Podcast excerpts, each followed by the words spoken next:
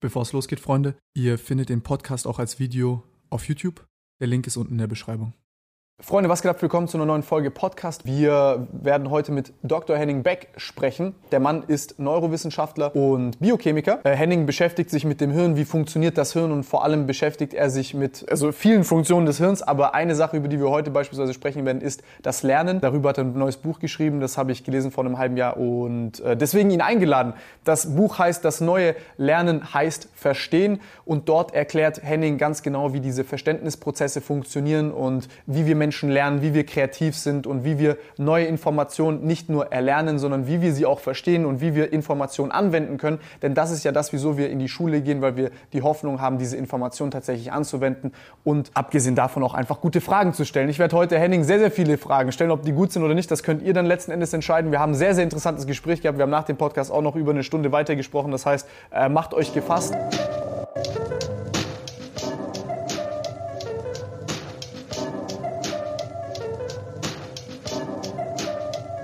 Voll der Quereinstieg, aber ist zum Beispiel jetzt eigentlich, hast du ja im Internet, hast du ja viel mehr, ähm, also die, die Verfügbarkeit von Informationen ist ja geistesgestört. Also das, das, das steigt ja sehr schnell an. Wirklich ja. super schnell an. Und dann hast du ja im Endeffekt auf jede Einheit Information hast du ja super viel Desinformation.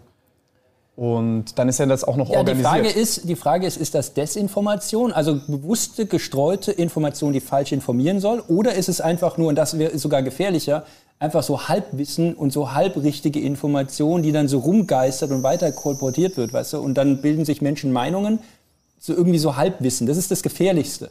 Ja? Also das ist es nicht, die ganz Dummen sind kein Problem, weil die sind einfach zu dumm wie man. Die, die ganz Cleveren oder die sich super intensiv damit beschäftigt haben, die sind häufig sehr bescheiden. Die gefährlichsten sind die, die denken, sie wüssten es, aber es eigentlich nicht tun. Aber mit der Selbstüberzeugung da rausgehen, sondern immer, ich habe ich hab da studiert, ich weiß über alles Bescheid und sowas. Und in Wirklichkeit tun sie es aber nicht. Und, und das, die, das ist, dann kippen die Leute häufig in so, in so andere Welten dann weg. Ich merke das auch hier im Podcast. Also dann, dann hast du Leute hier, die äh, äh, extrem stark in ihrem Fach sind, aber super bescheiden, super vorsichtig, auch nur ja nicht in irgendeine, auch klein bisschen Spekulation abzudriften. Dann hast du andere Leute, die mit einer Selbstverständlichkeit über Dinge sprechen, wo ich sage, oh Jesus Christus, da hätte ich noch schon viel mehr Demut vor. Also ich habe keine ja. Ahnung, auf, ich könnte nichts davon beantworten. Aber es kommt halt besser an.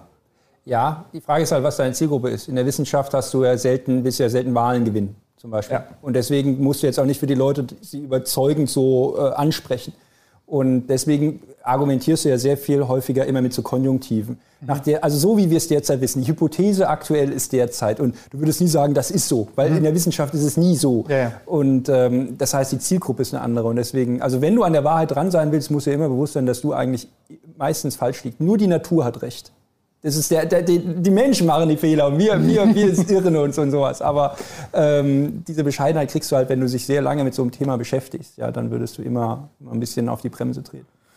Es ist schon sehr interessant, wenn man sich überlegt, wie, so ein, wie dieses Phänomen entstanden ist. Ich meine, es ist ja irgendwie ein Zeit, also so, so, so ein kontemporäres Phänomen, dadurch, dass Information so schnell verfügbar ist, sondern auch einzelne Personen auf einmal so ein, so Personenhype kreieren und ja. dann reden die über irgendwie eine Sache, die dann ja. irgendwie anti-Mainstream ist oder ja. was auch immer. Weil irgendwie also so ein Fünkchen Wahrheit steckt da drin, jetzt nicht vielleicht in den Narrativen und den Informationen, die sie ja. haben, aber es sind ja viele Leute, die sich nicht zugehörig fühlen oder abgeholt von der Gesellschaft und die sagen, okay, wir haben jetzt hier ein Sammelbecken, uns zu organisieren und dann sind das eher soziale Effekte und das, woran man glaubt, ist irgendwie so halt, ja, nur der Kleber.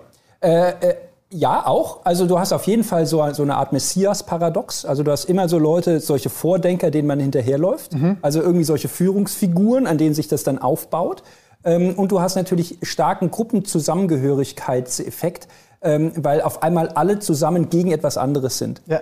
Und äh, ähm, das, das schweißt auch auf einmal ganz unterschiedliche Gruppen zusammen. Der Feind meines Feindes ist mein also Freund. So, und deswegen kommen dann auf einmal so, so, so mischmaschmäßig die Leute in solchen Gruppen, in solchen Verschwörungsgruppen zusammen, weil sie sich solidarisieren gegen einen Mainstream oder irgendwie so eine andere Haltung.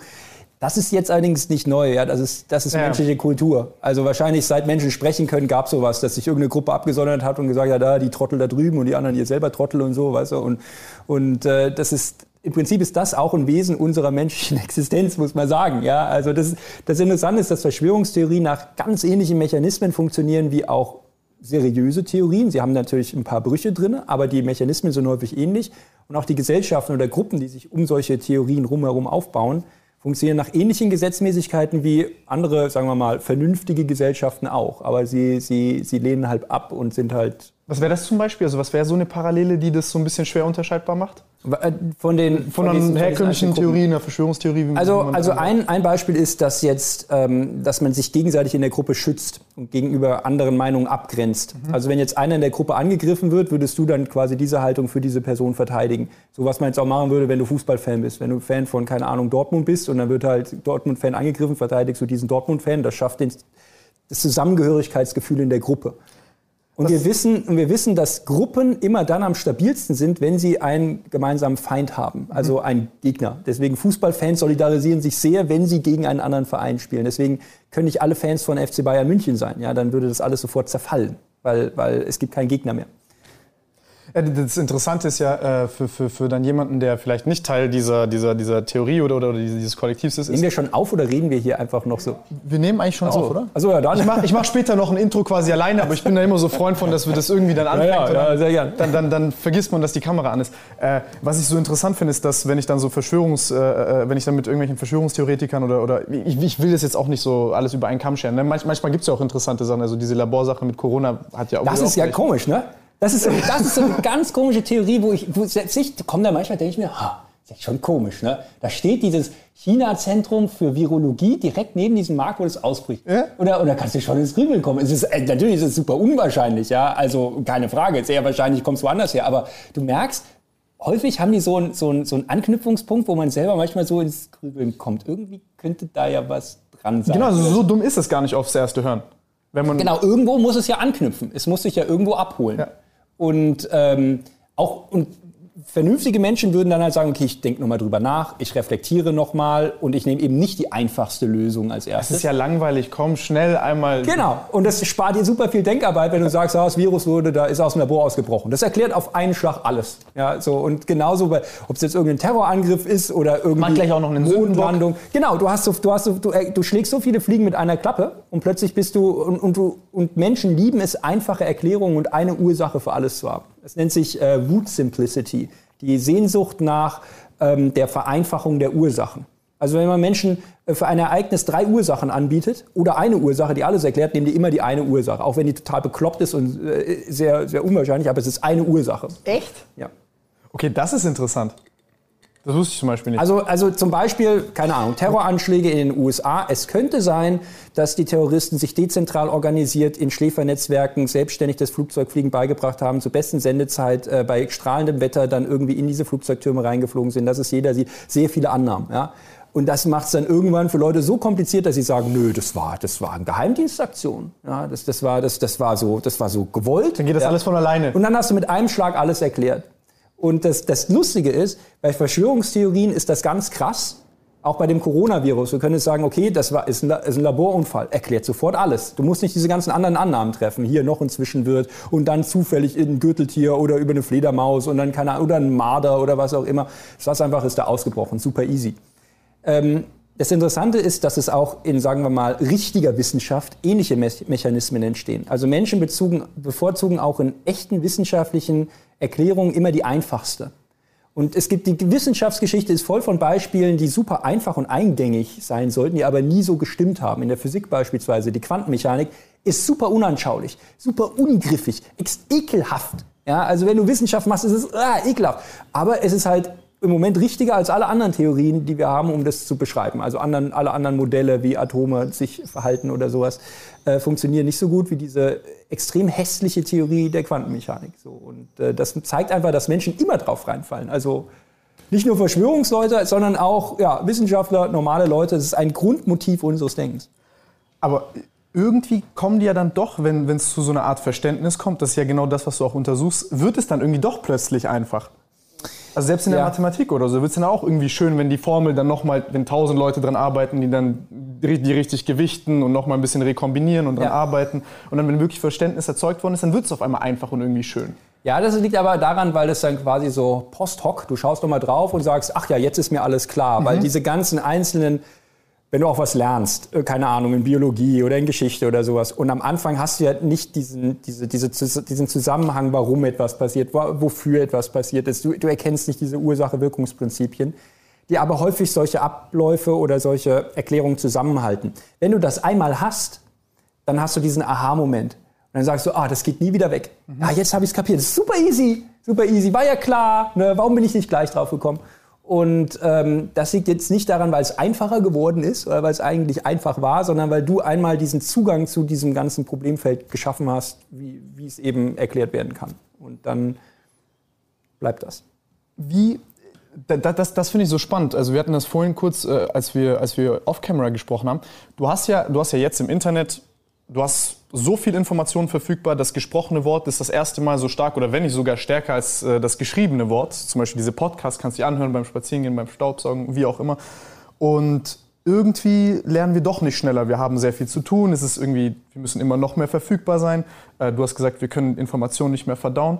Und jetzt äh, bin ich, äh, interessiert mich, wie entsteht so ein Lernprozess und darüber gehend hinaus dieser Verständnisprozess? Inwieweit unterscheidet sich das und wie, wie, wie bist du da drauf gekommen? Also ich finde das unfassbar interessant.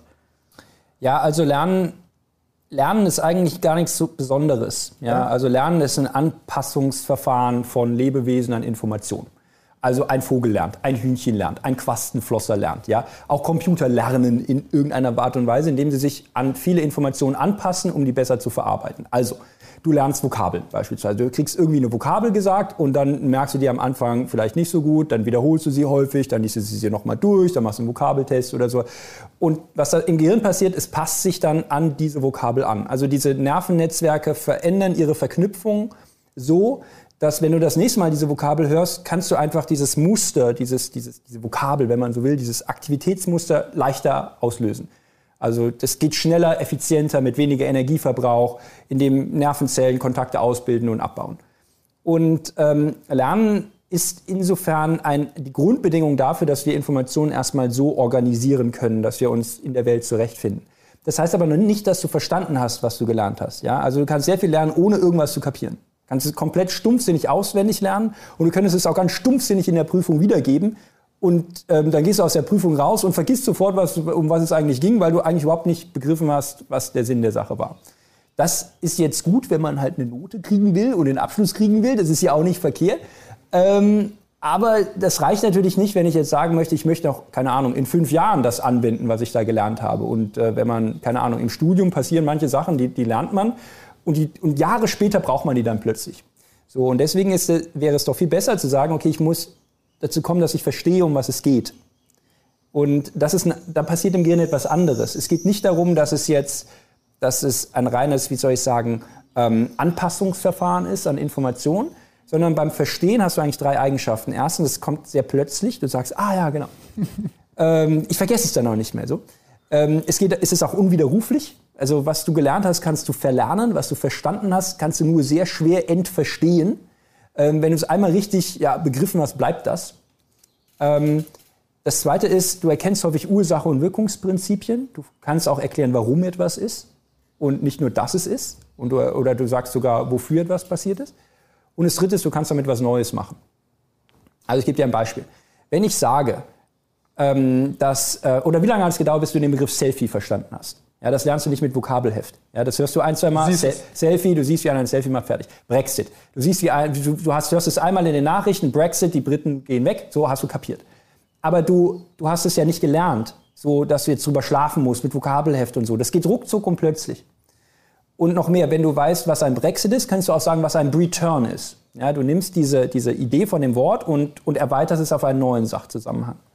Oder anders, wenn ich sage, dass ein Bropa der Bruder deines Opas ist, dann weißt du sofort, wie viele Bropas du, du hast, ob dein Vater auch Bropas hatte, ob alle Bropas noch von dir leben, äh, ob andere Menschen auch Bropas haben, ob Bropas eher alt oder jung sind. Das muss ich dir gar nicht mehr erklären, weil du sofort dieses Konzept vom Bruder deines Opas sofort eskalieren kannst auf andere Zusammenhänge.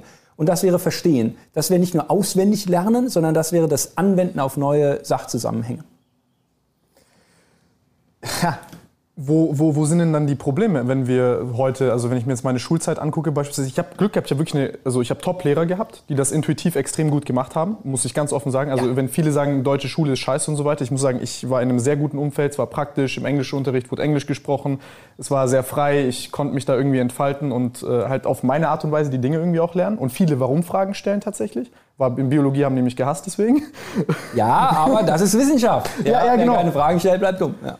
Äh, und aber ich habe das Gefühl, dass äh, viele Leute, also vor allem auch Zuschauer, das Problem haben, dass sie sagen, ja nee, also bei uns das halt überhaupt ja. nicht so. Ja, und da muss ich sagen, ähm, das, das steht und fällt tatsächlich mit den, mit, den, mit den Leuten, die vor der Klasse stehen in der Schule. Also es ist nicht eine Frage des Schulsystems, es ist auch nicht unbedingt eine Frage der Schulform, sondern das, mhm. ist, das, das, sind, die, das sind die Lehrer. Ja? Ich hatte auch super coole Lehrer. Und ich bin jetzt, ich habe Biochemie studiert. Das ist jetzt kein Zufallsstudium. Ja, da stolpert man nicht so rein, so huch, sechs Semester Biochemie, nanu. Nein, ähm, ich hatte Lehrer, die mich die ganze Zeit ermutigt haben, selber Fragen zu stellen. Und dann gehst du an die Uni und hast einen Sack voller Fragen und es werden immer mehr Fragen und es, das hört nicht auf, wenn du das Gehirn erforscht. Das ist, also, ich weiß ja gar nicht, wo ich anfangen soll. Weißt du, es kommt ein Mysterium hinter das nächste so. Und das ist eigentlich die Kunst von, von, von guten Lehrkräften, die immer die Leute immer so ermutigen und selber begeistert sind von der Sache. Und das ist dann nicht unbedingt eine Frage vom Schulsystem, sondern von den Lehrkräften an sich. Ähm, ich hatte auch zum Beispiel einen Lehrer, der kam rein zu uns, gesagt, Geschichtsunterricht, 11. Klasse, Leute, ich bin Papst. Wieso wie Papst? Ja, ich bin Papst. Ich bin Papst. Heiliges Römisches Reich, deutscher Nation, 10., 11., 12. Jahrhundert, ihr wisst Bescheid, der Papst ist der Boss. Der Papst hat in Europa die Macht. Aber der König sagt, ich hätte nichts zu melden. Stell dir das mal vor. Der König sagt zu mir, Papst, ich hätte nichts zu melden. Was mache ich denn jetzt? Vorschläge hier, was soll ich tun? Vorschläge? So. Und so, ja, was kann man da machen? Gegen den König hm, einen Krieg führen, als Papst vielleicht nicht so gut. Äh, alle Leute bestechen um den König rum, kann teuer werden. Äh, es lief dann auf den Gang nach Canossa raus. Ja, also öffentliche Demütigung des Königs. Man erkennt ihm erst, als Papst habe ich das Recht, ihm da irgendwelche Privilegien abzuerkennen. Da muss der König dann hinmarschieren und dann um Abbitte leisten. Und dann machst du noch eine richtige PR-Kampagne hinterher, PR dass es auch jeder mitkriegt. Weißt du? Und ich hätte es auch in einem Buch lesen können. Aber ich hätte nicht verstanden, was dahinter stand, dass der Papst den König quasi platt machen wollte und der Welt zeigen wollte, dass er der Chef ist. So.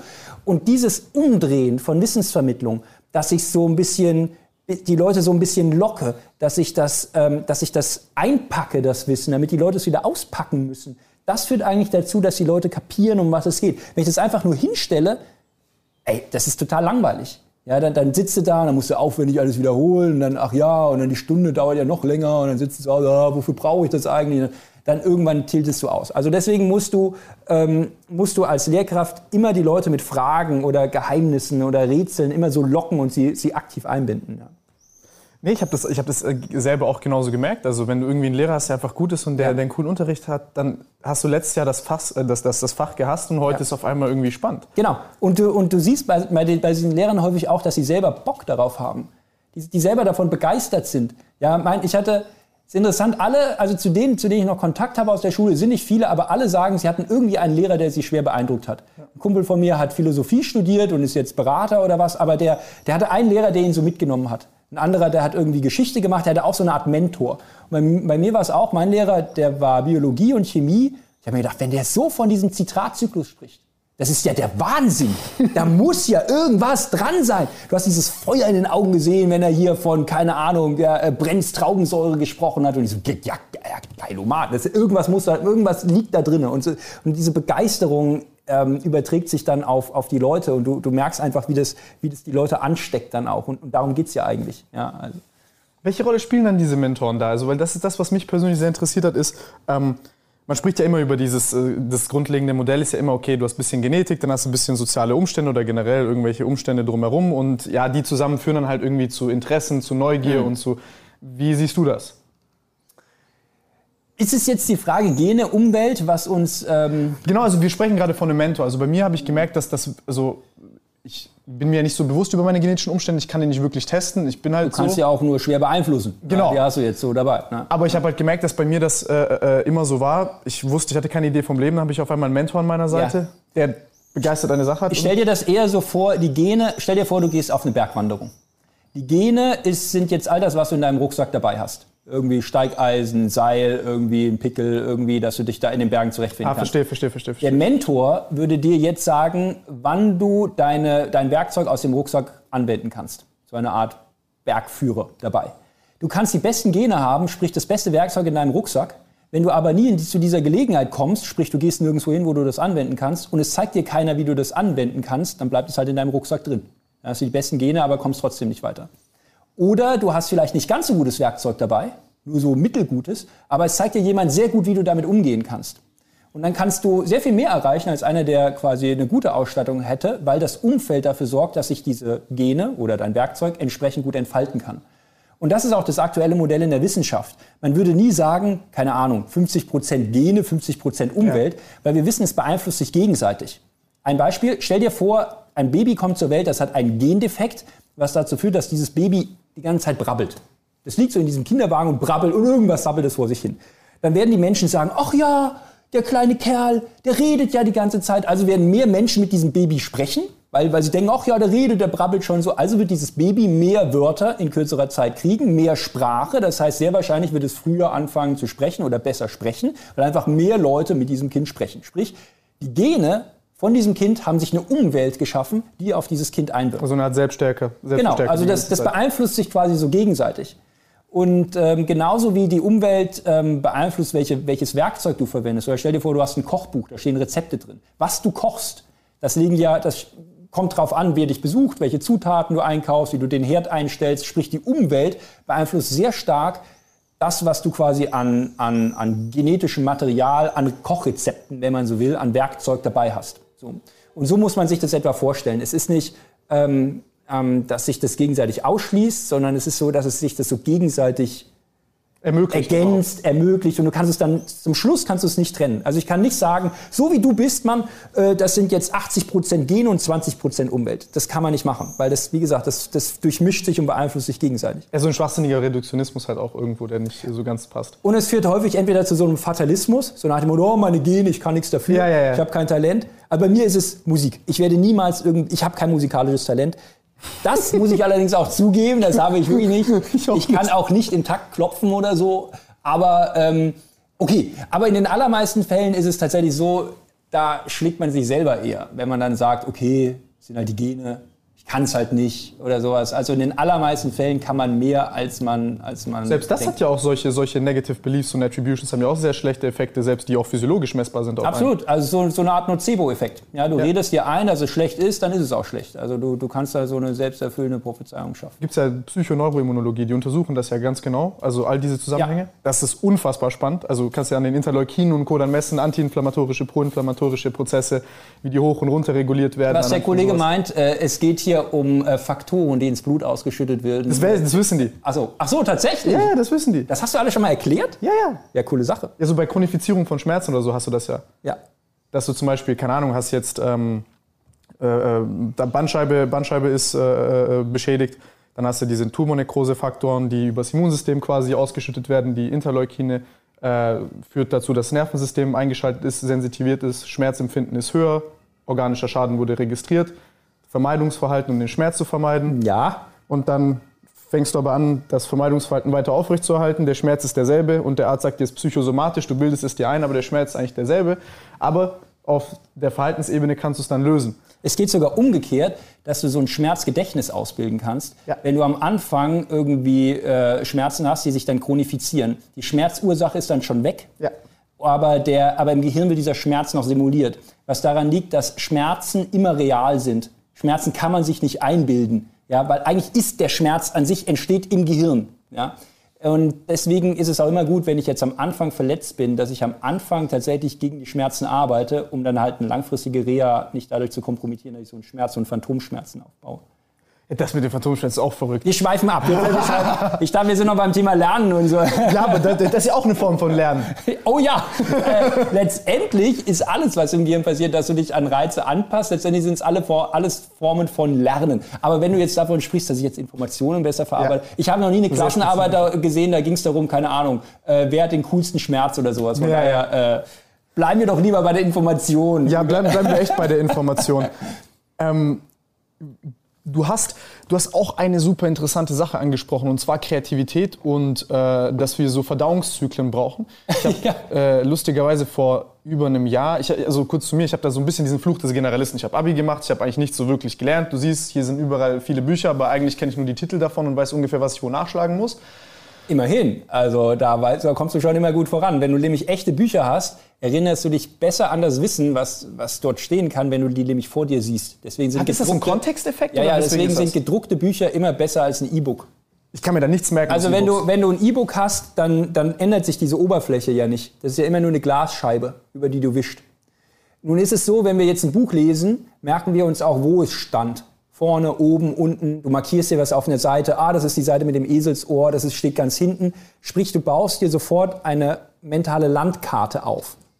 Und es ist interessant, dass die Hirnregionen, die ein Gedächtnis organisieren, auch daran beteiligt sind, so ein räumliches Vorstellungsvermögen aufzubauen. Ja. Deswegen speichern wir oder merken wir uns alles in solchen Räumlichkeiten. Und deswegen, wenn du dich an ein Buch erinnern willst, würde ich immer ein gedrucktes empfehlen. Also bitte sehr, das äh, Scientifically approved, correct. Du kannst auch viel länger konzentriert bei der Sache sein. Ich muss mein Handy beispielsweise immer in einen anderen Raum tun. Ja.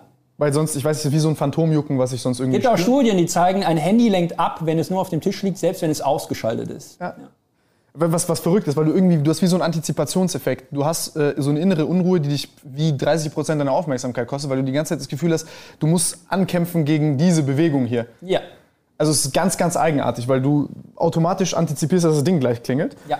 Und mit einem Buch, das ist, das ist irgendwie Wellness. Also es ist auf einmal, das, das Handy ist weg, du bist mit diesem Buch und auf einmal ist, äh, also du, du, du, ich, wie soll ich sagen, meine, meine Aufmerksamkeit war so fragmentiert teilweise durch diese Handys, dass man das vollkommen vergisst, wenn man das einfach mal raustut und sich ein Buch in die Hand nimmt. So, ich bin jetzt natürlich vorbelastet, weil ich selber Bücher schreibe und will, dass Bücher von mir gekauft werden. Sehr gute Bücher ja, sogar. Ist, ist gut, ist gut.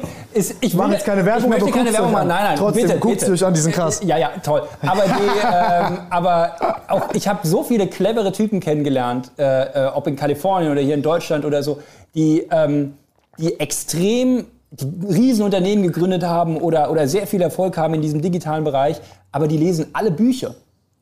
Und zwar gedruckte Bücher. Weil, sie, weil du dann ganz tief in einen Gedanken einsteigen kannst und du, du trainierst, dass du Sachen durchdenken kannst. Du bist nicht an dieser Oberfläche und klickst dich schnell durch irgendwelche Nachrichten durch. Ich meine, das, das machen wir alle irgendwie am Tag. Switchen wir da irgendwie zu verschiedenen Apps und zweiten da schnell durch irgendwelche Nachrichtendinger durch. Aber die, aber die Kunst, Sachen wirklich tief zu durchdringen, auch Gedankengänge sich entwickeln zu lassen und zum Schluss zu sagen, okay, ich habe es kapiert, ich habe es begriffen, um was es geht und damit auch große Probleme in der Welt. Und wir, wir haben ja viele große, komplexe Aufgabenstellungen, Digitalisierung, Klimawandel, viele Probleme, die wir haben. Ähm, solche Sachen kannst du wirklich nur richtig durchdenken und aktiv mitdenken und gestalten, wenn du in der Lage bist, das auch zu verstehen und wirklich langsam, aber tief zu durchdenken. Und dafür ist das Buch, das wirkt wie so, ein, wie so total veraltet Weißt du, so als Kind aus dem Mittelalter, wir haben so ein Buch und da kann man durchblättern und es hat gedruckte Bilder manchmal sogar. Aber es, ist, aber es fördert das Denken tatsächlich mehr, als man vermuten würde. Also das ist kein Auslaufmodell. Ne? Ja, es ist irgendwie nicht so ganz ersetzlich. Ne? Also ich habe jetzt bei diesem Podcast gedacht, da gibt es ja auch viele Profs, die dann vielleicht ganze Kurse da haben und dann sagen die, ja, okay, aber lies jetzt noch das und das. Und es ist nicht ersetzbar tatsächlich. Also ich habe nichts gefunden, was ein Buch ersetzen kann. Es liegt auch daran, weil du dein eigenes Tempo hast. Ja. Du liest ja mit deiner, mit deiner eigenen Geschwindigkeit. Also die anderen Medien geben dir häufig einen Takt vor. Also ein Video, ein Podcast hat eine entsprechende Länge und eine entsprechende Geschwindigkeit. Du kannst zurückscrollen, du kannst es dir nochmal anhören, du kannst theoretisch kannst du es auch verlangsamen oder beschleunigen oder so. Das kannst du mit doppelter Geschwindigkeit hören oder halb so schnell. Aber tatsächlich beim Buch musst du selber ein bisschen mehr reinstecken. Und wir wissen, und das ist interessant beim Verstehensprozess, je mehr Leute selber mitdenken und reinstecken, desto besser kapieren sie, um was es geht. Und wir hatten es ja eben schon davon, wie muss ich dann Unterricht aufbauen? Ähm, eigentlich ist guter Unterricht, ähm, muss immer so ein bisschen ineffizient sein. Eigentlich, eigentlich muss es so sein, dass ich die Leute immer aktiviere, mitzumachen. Ich muss ihnen Fragen stellen. Das Fragezeichen ist ja auch das beste Symbol, was wir kennen. Das, ja. ist, das, es heißt ja die drei Fragezeichen und nicht die drei Punkte oder die drei Kommas. Das will ja keiner hören. Das Fragezeichen fixt die Leute an. Und eigentlich muss ich Wissensvermittlung machen, wie, wie ich das wie so ein Weihnachtsgeschenk. Ja, ich sage immer, du musst es einpacken wie ein Weihnachtsgeschenk, was ein total ineffizienter, bekloppter Prozess ist. Kurz zum Mitschreiben, Weihnachtsgeschenke, jemand wünscht sich etwas, schreibt auf einen Wunschzettel, kleine Kinder zum Beispiel, dann gehst du los, kaufst es ein oder was anderes, dann packst du es wieder ein, überreichst es, damit der es wieder auspacken kann, was er sich gewünscht hat. Das ist ein total ineffizienter Prozess. Ja. Jeder Unternehmensberater würde sagen, spar dir dieses doofe Papier, überreich's direkt. Oder einen Gutschein oder Geld. Aber es macht keinen Bock. Ja, du kannst mal einem achtjährigen Gutschein überreichen, hast aber gute Stimmung unter Weihnachtsbaum. Ist nicht so der Bringer. Ostereier versteckst du, damit sie jemand suchen soll. Äh, kannst du auch gleich geben. Aber wir lieben das. Ja, wir lieben es, wenn es eingepackt ist und es ausgepackt werden muss. Das muss bei Wissen auch sein. Ähm, so wie meine Schwester mir mal vor ein paar Jahren gesagt hat, Henning, schau dir einen Cosmopolitan Männerkalender an. Von den zwölf sexy Typen lächeln drei. Denn Frauen daten keine Clowns. Du kannst herzlich offen und fröhlich lächeln, dann bist du ein manischer Clown, aber undatebar. Ein verführerischer Blick ist immer ein geheimnisvoller Blick, ein dunkler Blick. Und ich vermittle dem Gegenüber, hier ist ein Geheimnis, hier könnte was passieren. Na, bist du dabei? In der Werbung ganz genauso, ja. Nächsten September kommt das nächste große Ding. Seien Sie gespannt. YouTube-Titel werden so optimiert. Dieser Mann steht am Ufer eines Flusses. Gleich wird sich sein Leben ändern. Klickst du drauf. Cliffhanger. HBO, Netflix-Serien, immer mit Cliffhangern arbeiten. Ich habe noch Forsthaus Falkenau geschaut in den 90er Jahren. Weißt du, da war jede Folge zu Ende erzählt. Das kannst du heute nicht mehr bringen. Ja, du musst einen Cliffhanger an den anderen setzen. Und in der Bildung muss es immer klar und eindeutig sein, oder was?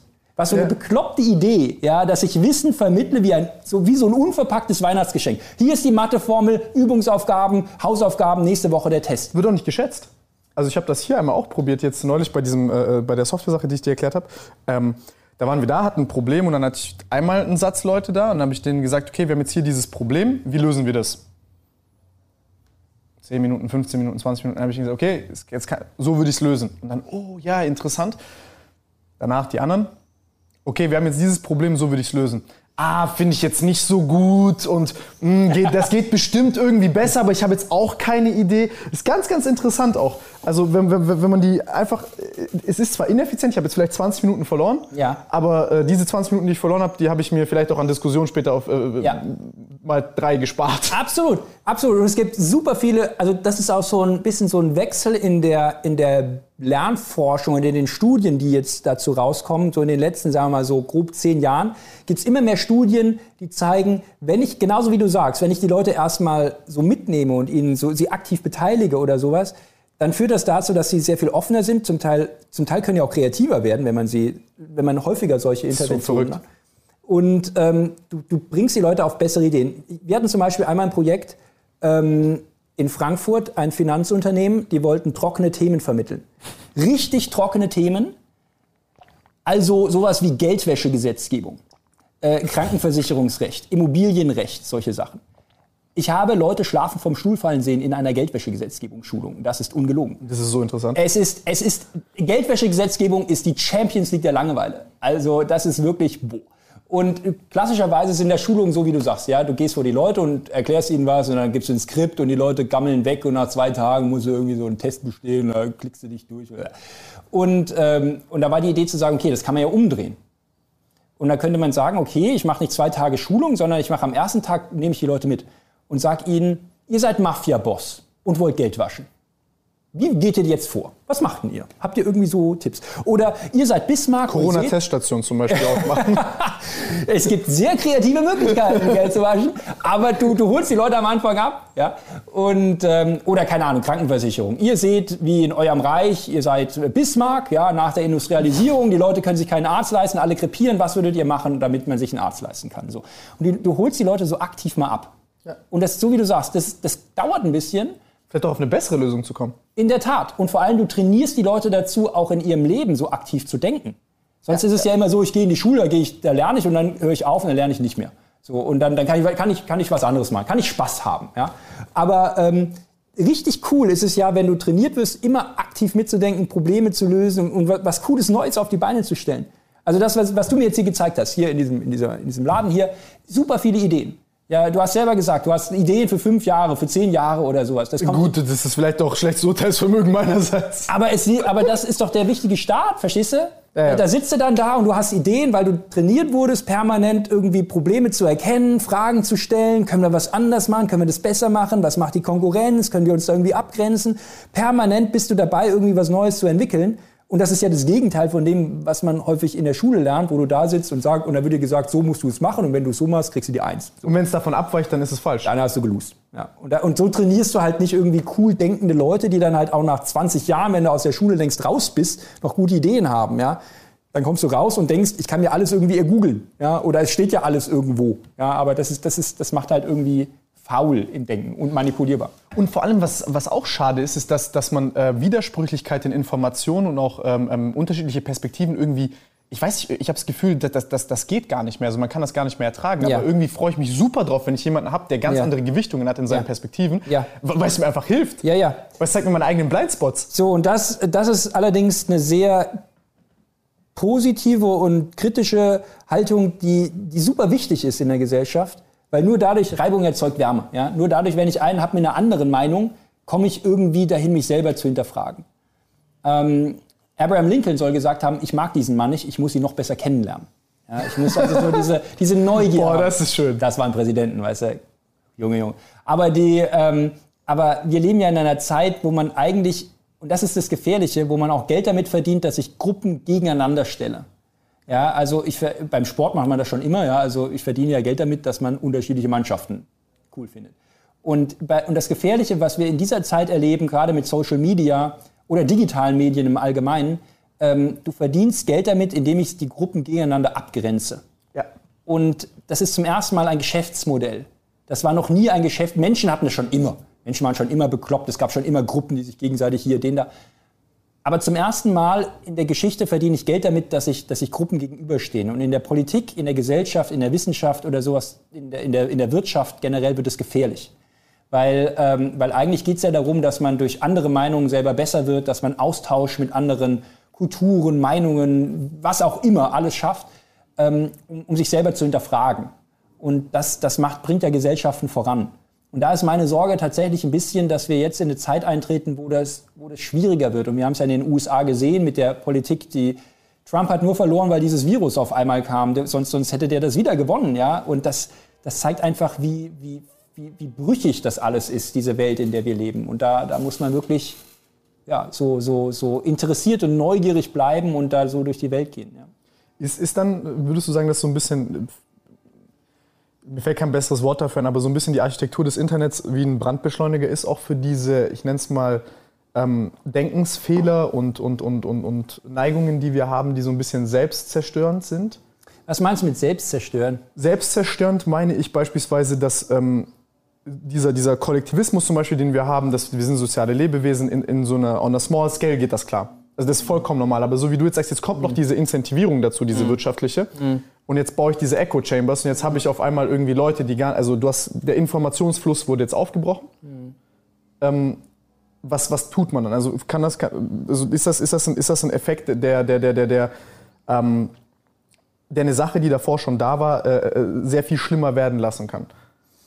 Ja, ich denke schon nicht nur, dass es jetzt auch quantitativ... So schnell, dass wir uns nicht mehr anpassen Ja, ja, ich, ist, ich weiß, was du meinst. Ich denke nicht nur, dass es ein quantitativer Beschleunigungseffekt ist, das auch auf jeden Fall. Okay. Also wir kriegen mehr Informationen in kürzerer Zeit. Wir werden auch, du hast ja, diese ganzen Apps sind ja alle durch durch psychologische Abteilungen optimiert. ja, also es gibt in Stanford eigene psychologische Abteilungen, das Stanford Persuasive Technology Lab zum Beispiel, die, wo, wo, wo super viele Leute rauskommen, die dann später bei diesen ganzen bei diesen ganzen namhaften Plattformen dann arbeiten, weil diese Dinger so optimiert werden, dass du immer wieder hingreifst, dass du immer wieder äh, das cool findest, dass du ein Sucht oder ein Gewohnheitsmuster dafür entwickelst. So klar, also das hat eine Quantität, aber es kommt und deswegen würde ich den Leuten widersprechen, die sagen, auch ja, das beschleunigt nur das, was schon da war.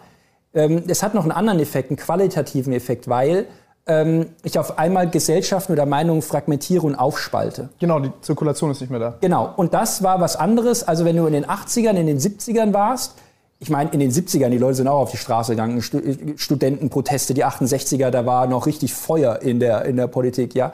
Du hattest aber dort immer eine, eine, eine Meinungsplattform. Es gab nicht so viele Fernsehsender, es gab überregionale Tageszeitungen, man hat sich auf einen, auf einen, wie soll ich sagen, Informationskern geeinigt, um den es ging. Mhm. Und jetzt, die Zeitungen erodieren so ein bisschen in ihrer Bedeutung, auch die, das klassische Fernsehen. Du hast Konkurrenz durch, durch, äh, durch, durch das Internet, durch, Deswegen ist alles gleich wichtig und Podcasts. Und auf einmal kriegt jeder seine individuelle Meinungswelt.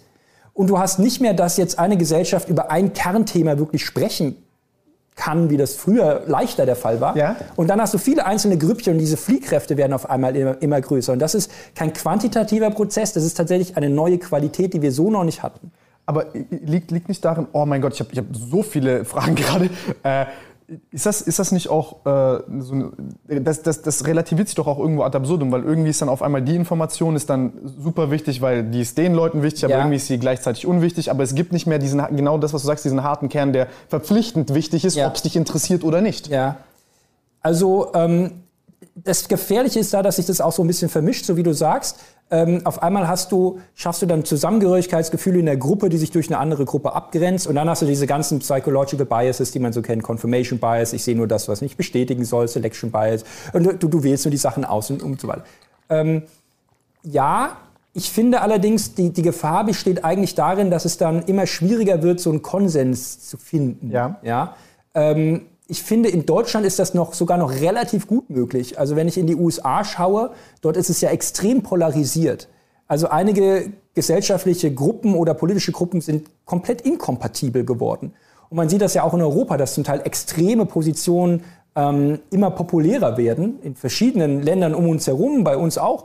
Ähm, und ich denke, das ist tatsächlich ein Resultat dessen, dass man diese gemeinsame Sprache ein bisschen verliert und sofort erkennt, okay, diese Person, ich schaue sofort an, was ist das für einer? Die Meinung von dieser Person, die verknüpfe ich sehr stark mit dem Hintergrund, die diese Person hat. Also beispielsweise, diese Person äh, spricht für, keine Ahnung, das Bündnis sowieso. Oder diese Person kommt aus der Aktivistengruppe sowieso. Und sofort hast du dann, weißt du sofort, was du von dieser Person erwarten kannst. Und dieses, dieses, ähm, ja, und das Wie bei den halt Verschwörungstheoretikern. Das ja, ist, ja, kannst du austauschen, die Person ist ein Repräsentant von dieser Masse. Absolut. Und, und, er weiß, was aus diesem Mund rauskommt. Ja. Und, das ist, und das ist halt gefährlich, weil, weil, ähm, weil ich finde, ähm, es ist wichtig, dass sich die Meinung durchsetzt. Und da sind wir, äh, ich meine, wir hatten das Zeitalter der Aufklärung vor über 200 Jahren. Und da hat man genau dieselben Fragen gestellt. Da Immanuel Kant hat eine Schrift geschrieben, da hat er das exakt so beschrieben, was heute passiert. Viele Menschen müssen nicht mehr denken, weil sie sagen, ich kann mir ja alles kaufen. Wenn ich nur bezahlen kann, warum muss ich noch selber nachdenken? Es ist so bequem, nicht nachzudenken. Wenn mir alles vorgegeben wird durch irgendwelche Medien oder die Obrigkeit, muss ich ja nicht mehr selber denken. Ja? Und genau dieses Problem haben wir heute auch. Also es wird dir so ein bisschen vorgekaut. Du siehst auch, alles gleich, ich bin in dieser Gruppe drin. Ich identifiziere mich mit einer Gruppe, muss ich selber nicht mehr so aktiv mich hinterfragen. Ich bin Teil dieser Gruppe. Und das macht es ein bisschen bequem.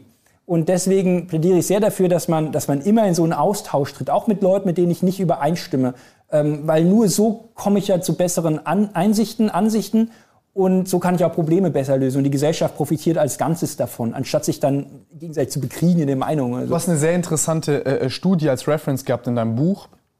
Ähm, das war, da hast du verglichen ähm, die psychische Konstitution von Menschen, die in Großstädten leben. Ah und in ländlichen Gegenden. Ja. Weil du dann ja unweigerlich Austausch ja. hast mit diesen ganzen ja. vielen Menschen.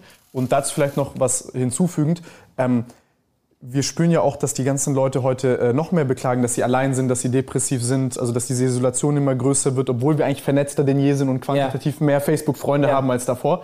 Ähm, aber auch so ein bisschen diese Räumlichkeit, also die, ja. diese zwei Räume, die dadurch entstehen und diese ja. anderen, wie soll ich sagen, Probleme und Chancen, die dadurch entstehen. Ja. Sorry, dass ich immer so offene Fragen stelle, aber ich. Äh ja, ja, das sind ja gleich, das sind ja gleich drei Fragen. Ja, genau, genau, genau, genau, äh, genau. genau. Aber ich erst, nicht in eine rein. Ich, ich mach das, ich mach das. Danke. So, also äh, die. ähm, diese Frage nach dem Umfeld ist schon sehr wichtig, weil wir wissen zum Beispiel, doppelt so große Städte sind mehr als doppelt so innovativ wie halb so große Städte. Mhm. Also das steigt überproportional an. Das liegt jetzt nicht daran, weil die Menschen in großen Städten cleverer, intelligenter sind als in kleinen Städten, sondern weil es einfach wahrscheinlicher ist, dass ich jemanden treffe mit einer anderen Meinung oder jemand, der mich unterstützen kann, jemand, der mir auch widerspricht, äh, der mir Support gibt, der mir Geld gibt, der mir Ideen gibt. Also sprich, der Austausch ist umso leichter möglich, je größer eine Stadt ist.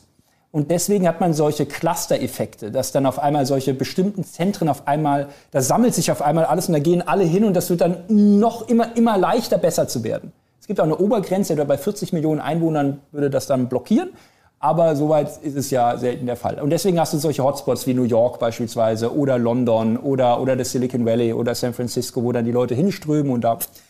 Ähm, und das Wichtige ist allerdings, dass es tatsächlich zu so einer, zu so einer echten räumlichen Durchmischung auch kommt. Also Unterschiedlichkeit der Leute, der Situation. Und erstmal Unterschiedlichkeit und es muss auch tatsächlich eine räumliche Nähe zum Teil da sein. Das, das zeigt sich auch, je besser diese Räumlichkeit oder je, je, je kürzer die Wege sind, desto besser funktioniert dieses Konzept. Das ist so schön. Also ich kann jetzt, also deswegen sind einige Städte nicht, fallen nicht in dieses Raster rein. Zum Beispiel ähm, in Osteuropa gibt es auch einige riesige Städte, Moskau oder sowas, aber die haben nicht so diesen, diesen Innovationseffekt, weil diese Städte häufig so weitläufig sind, dass man mehrere kleine Städte in einer Stadt hat. Und dann ist halt, ist es dauert sehr lange von, von einem Ende zum anderen zu kommen. Und dann habe ich nicht so diesen Effekt wie beispielsweise in New York, wo sich alle als New Yorker fühlen. Du bist, du bist dann New Yorker und dann hast du die Wege kurz und du bist dann sofort an diesem Innovationsprozess quasi direkt beteiligt. Oder, oder in Kalifornien, die Wege sind extrem kurz. Ja? Und man, ähm, je, je kürzer ich diese Räumlichkeit mache, je direkter, desto besser der Austausch. Und das gilt für Städte, das gilt für Gesellschaften, das gilt für Unternehmen, das gilt für Teams. Also je, je kürzer ich die Wege von in der Kommunikation mache, häufig auch physisch tatsächlich, ähm, desto besser die, ähm, der, der Ideenfluss und desto kreativer werden auch die Leute. Das kann ich nicht alles digital ersetzen. Ja, zum Teil schon, aber ihr, es ist was anderes, wenn ich jetzt mit den Leuten, ich kann dir in die Augen schauen jetzt. Ja, ich sehe, wie du reagierst. Du siehst das auch live. Wir können uns gegenseitig ins Wort fallen. Es ist nicht die größere Informationsdichte. Genau, du hast es auch nicht so orchestriert wie jetzt in so einem Call, ja, wo du immer so warten musst, dann ist so ein bisschen Zeitverzögerung, dann irgendwie hier die Webcam oder sowas. Also es ist sehr viel unmittelbarer. Und ich denke, das wird man auch erleben, wenn dann die, die Corona-Zeit äh, irgendwie diesen Druck äh, von der, ähm, aus unserer Arbeitswelt so ein bisschen rausnimmt und mehr möglich sein wird dann, dann wird man erleben, wie cool das eigentlich ist, mit Leuten direkt mal zu brainstormen. Man hat es auch voll vergessen, wie das eigentlich ist. Ich war auch irgendwie jetzt, keine Ahnung, irgendwie spazieren draußen und dann habe ich, hab ich mich gefragt, hat gerade irgendjemand die Simulation ausgeschaltet? Ist jetzt wieder alles normal? Ja, was krass, los? Ne? Reverse Culture Shock. Leben ohne Maske, was geht? Ja, ja, das ist... Die Psychologie zeigt allerdings sehr schön, wenn man frühere ähm, Pandemien oder solche Sachen, solche Ereignisse, sag ich mal, in der Geschichte sich anschaut, Menschen vergessen sehr schnell. Ich merke das auch an mir, ja, ja, ja man vergisst voll schnell, dass es Herr Maske, ja, das war mal War mal irgend so ein Virus, ja, ja. Ähm, das, das ist auch übrigens bei, bei Erkrankungen so. Also bei Gesundheit, äh, alles was Gesundheit betrifft, wenn Menschen in der Reha sind, krank sind oder so, sobald sie gesund sind, switchst du sehr schnell wieder in Modus, wo du das als selbstverständlich ähm, annimmst, was du hast. Und alle Vorsätze wieder vergisst, die du Ja, ein bisschen was mit Sicherheit bleiben, keine Frage, weil man auch so Gewohnheiten etabliert jetzt. Aber, aber alles andere wäre auf Dauer sehr aufwendig. Also das Leben als dauerhafter Hypochonder kann sehr nervig sein. Spreche ich aus Erfahrung, kann wirklich ich auch, Ich ja? auch. Äh, wenn du viel Sport machst, bist du ja quasi permanent krank. Also jedes Mal, wenn du irgendwo hingehst, steht der Tod vor der Tür. Du darfst nicht den nächsten Wettkampf verpassen, du darfst das Training nicht irgendwie, dass es da irgendwie kaputt geht, weil du irgendwie krank wirst oder sowas. Also permanent bist du da am. Ja, ich bin da so ein richtiger OC-Dealer und äh, äh stellenweise richtiger Hypochonder. Aber ja, aber Jan Frodeno, der beste Triathlet der Welt, hat mal gesagt, ja, äh, das ist schon schlimm. Ich meine, es war Jan Frodeno, äh, der hat gesagt, ja, das ist schlimm. Ähm, das, das ist auch super nervig, aber irgendwann muss man das auch hinter sich lassen. Also irgendwann muss man auch sagen, jetzt ist auch mal gut. Ja, also sonst bist du ja im Leben nur damit beschäftigt, hier deine Hände zu waschen und dann irgendwie, äh, na, das macht auch irgendwie doof auf Dauer. Ja, das macht echt doof. Ähm, wegen der Kreativität wollte ich dich noch fragen. Ähm, ich habe mir da, was, was, war das, Februar 2020 oder so, habe ich mir super viel dazu äh, durchgelesen, weil ich da so ein kleines Loch hatte. Ähm, weil ich äh, sehr viel, also auf hoher Drehzahl immer viel hier war und ich, du merkst dann gar nicht mehr, dass du keine Zeit hast, Informationen zu verdauen. Du merkst gar nicht, dass der Schwang nicht mehr im Wasser liegt, sondern permanent ausgedrückt worden ist. Und dann äh, passiert irgendwas ganz Komisches, weil du auf einmal bist du ideenlos. Aber eigentlich früher war das so, du hattest viel mehr Ideen, als du eigentlich tun konntest. Und dann habe ich mich halt damit beschäftigt, okay, wie, wie passiert das denn? Was sind dann so, ich nenne es mal notwendige Bedingungen für Kreativität und, und, und wie werden die zerstört? Ja. Und das fand ich super interessant. Und das Zweite, was ich interessant fand, war... Was war denn deine Lösung? Meine Lösung? Ähm, tatsächlich äh, meditieren mehr wieder, also Stress weg. Ich habe gemerkt, dass wenn ich negativen Affekt habe und meine Ideen schnell werte, ähm, ich kein, in keinen Ideenfluss komme. Das heißt, also so negativer Affekt, Ängstlichkeit funktioniert bei mir nicht mit Kreativität. Ähm, auch, auch in der Gruppe nicht. Also äh, ich habe mich daran gewöhnt, dass zehn Scheißideen kommen und dann kommt halt die elfte, die ist gut. Und dann sage ich, ja, die ist gut, aber komm, wir kriegen noch eine bessere. Ähm, also diese Affektgeschichte, glaube ich, war sehr, sehr, sehr wichtig. Und das Zweite war, dass man vor allem ähm, zahlreiche unterschiedliche Einflüsse hat und äh, in so eine, ich nenne es mal, pulsierende Regelmäßigkeit kommt. Also in keine starre Regelmäßigkeit, wo ich jetzt sage, ich, ich lese, sondern eher viel mit Puffern arbeite und sage, okay, ich mache zwei Stunden irgendwas. Wenn ich jetzt Lust habe zu lesen, mache ich lesen. Wenn ich jetzt spazieren gehen will, spaziere ich. Also dass, dass man das nicht äh, zu stark verplant. Ja. ja. Also so ein bisschen diese Ineffizienz äh, ja. auch ertragen kann. Das ist auch, also auch genau der Ansatz. Also zum einen, du musst Stress wegnehmen. Also wenn du willst, dass jemand auf keine guten Ideen kommt, musst du ihn unter Stress setzen, weil Stress tötet Kreativität. Weil wir wissen, das Gehirn geht dann in so einen Modus, schüttet Neuromodulatoren aus, Noradrenalin zum Beispiel, Adrenalin, die im Gehirn jetzt wirken wie so eine Scheuklappe, ja, wie so ein Kontrastregler. Und sie drehen, du drehst den Kontrast so, dass du fokussiert bist, aber nicht abschweifend und kreativ. Und dann ähm, ist es auch wichtig, was du gesagt hast, dass ich Phasen habe, wo ich jetzt diesen Druck rausnehme, wo ich solche, so eine pulsierende Regelmäßigkeit, hast du gesagt, genau, dass du, dass du irgendwie so Phasen hast, wo du, wo du abschalten kannst und verdauen kannst.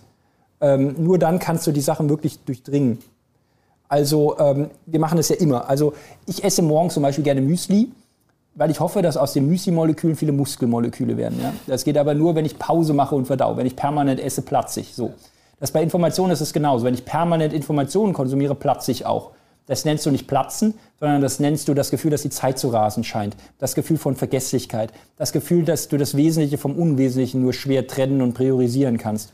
Und das sind alles Symptome dessen, dass du zu wenig Verdauungsphasen hast. Und wenn du jetzt sowas machst, wie du sagst, du machst Pausen, du, du pulsierst, ja, du meditierst oder manche machen Sport oder gehen mit dem Hund raus oder so, ähm, dann hast du immer solche Momente, wo du im Gehirn Areale aktivierst, man würde vom Grundeinstellungsnetzwerk sprechen. Default Mode. Default Mode Network, ähm, weil das quasi unsere Grundeinstellung ist, so geistig umherzuwandern. Also stell dir vor, du, du, keine Ahnung, sitzt im Zug oder fährst Auto oder, keine Ahnung, fährst Fahrrad oder so oder läufst. Irgendwann gehst du in so einen Modus, da wanderst du gedanklich so umher. Mind Wandering.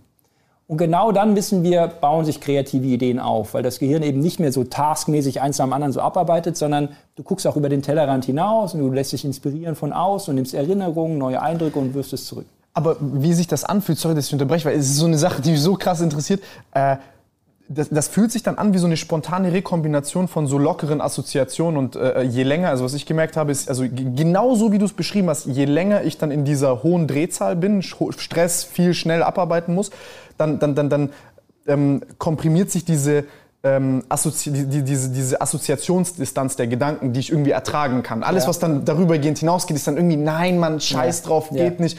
Und wenn du in diesem Mind-Wandering-Modus bist, dann, dann, dann, dann sind so zwei paradoxe Dinge, irgendwie werden dann verknüpft, aber wenn du dich dann auch ertragen kannst, dich zu langweilen, mhm. dann kommt auf einmal irgendwas raus, wo du dann denkst, kommst hier rein und sagst, leck mich fett, das ist einfach mhm. eine krasse Idee. Ja, ja, ähm, was einfach daran liegt, weil im Gehirn permanent solche, solche Verknüpfungen stattfinden, ja. Und in der Regel werden die von einem Netzwerk quasi ausgeblockt, äh, das Kontrollnetzwerk im, im, im Stirn, Hirnbereich. Und da gibt es noch so eine Kontrollinstanz davor, äh, die vordere Gürtelrinde, würde man sagen. Also so verschiedene Filterregionen, die quasi so unnütze Gedankenströme, die man so permanent hat, quasi unterdrücken. Und äh, man Ganz schlecht bei mir. Unterentwickelt. Unterentwickelt. Ja, das ist ja, hat ja auch was Gutes, was ich jetzt zu beschreiben äh, möchte. Ähm, nämlich, dass du, gerade wenn du Sport machst oder wenn du meditierst oder wenn du dich langweilst, man könnte auch sagen, wenn du eine Mußestunde hast, hätte man früher gesagt. Ja, man, man versucht, sich inspirieren zu lassen. Genau dann aktivierst du eben diese anderen Hirnareale, die eher so weiter hinten liegen. Und du verknüpfst das mit dem Problem an sich. Und deswegen kommst du immer dann auf gute Ideen, wenn du von einem Problem zurücktrittst. Ähm, wenn du irgendwas anderes machst. Viele Menschen beschreiben, sie sind alleine in dem Moment, wo sie gute Ideen kriegen. Ja, ja, ja. Ähm, weil du eben nicht gestört wirst von anderen Stimmen um dich rum. Du hast nur deine Stimme. So wie wenn du kurz vorm Einschlafen bist. Da wanderst du auch gedanklich immer so umher und dann kommen die seltsamsten Dinge zusammen und zum Glück schläfst du dann ein, weil es wird ja total abstrus. Und diese ähm, Momente sind häufig allein und sie finden häufig statt bei monotonen Tätigkeiten. Also wenn man duscht, wenn man Auto fährt, wenn man, wenn man Geschirr abtrocknet, wenn man joggt, wenn man Rad fährt oder sowas. Ähm, und wenn man häufig sich vorher auf ein Problem draufgestürzt hat. Also Ideen kommen nie aus dem Nichts, sondern Ideen kommen nur, wenn du ein Problem hast. Also deswegen ist der beste Tipp, auf eine Idee zu kommen, ist, dass, du ein Problem hast, was dich richtig, richtig nervt. Jede gute Idee beginnt mit Schmerz und beginnt damit, dass du irgendwas sagst, das ist jetzt aber richtig kacke und ich muss irgendeinen Weg finden, das zu lösen. Das heißt, wenn ich jetzt ähm, ein Problem lösen möchte, dann wäre die optimale Balance an Arbeit so viel, bis ich eine Problemstellung klar und präzise irgendwie formulieren kann, noch ein paar Lösungsansätze mir nehme, die also ich gucke dann immer, was jetzt so die besten Lösungsansätze, die jetzt zur Verfügung stehen und warum sind die so. Und dann scheiße ich drauf und mache nichts. Oder irgendwas anderes, was mir Spaß macht? Ja, ähm, dann müsste man etwas machen, was keine neue Aufgabe ist. Also nicht ein neues Problem bearbeiten. Aber was auch immer du dann machst, ist egal. okay, genau den Fehler habe ich gemacht die ganze ja, Zeit. Du darfst nicht von einem, weil du musst den Task beenden. Also ein Task wäre eine mentale Aufgabe, die du bearbeitest mit Full Force deiner, deiner kognitiven Kraft. Mhm. Ähm, das darfst du nicht machen. Das heißt, in der Pause solltest du essen, solltest du am besten eher auch nichts lesen, dass du dich wieder auf was konzentrierst. Du kannst Gespräche führen, du kannst Sport machen, du kannst, keine Ahnung, irgendwas in die Landschaft schauen, Musik hören oder sowas. Aber sobald du dich anfängst, wieder auf eine neue Aufgabe zu konzentrieren, geht dieser kreative Ideenprozess kaputt. Ja, das habe ich gemerkt, aber das, das geht nicht sofort, sondern es dauert. Absolut. Ähm, und deswegen muss man es auch ein bisschen aushalten. Und Menschen hassen es, solche Zustände aushalten zu müssen. Also das ist etwas, was wir in unserer Welt ja super gerne wegoptimieren. Ich habe das komplett wegrationalisiert. Also absolut, absolut, absolut, weil, weil das, wir hassen diese Zustände auch. Beim Laufen essen und währenddessen eine Vorlesung hören. So, und das so Interessante ist, wir, wir leben in einer Zeit, wo man extrem viel beschleunigen kann und sehr viel optimieren kann. Und in aller Zeit der, der, der menschlichen Gesellschaften war es so, dass sobald eine Technologie rauskam, die es, die Zeit eingespart hat, haben die Menschen diese Technik nicht genutzt, um Zeit einzusparen, sondern um mehr in der gleichen Zeit zu machen. Also ja? als die Eisenbahn kam, kamst du schneller von A nach B.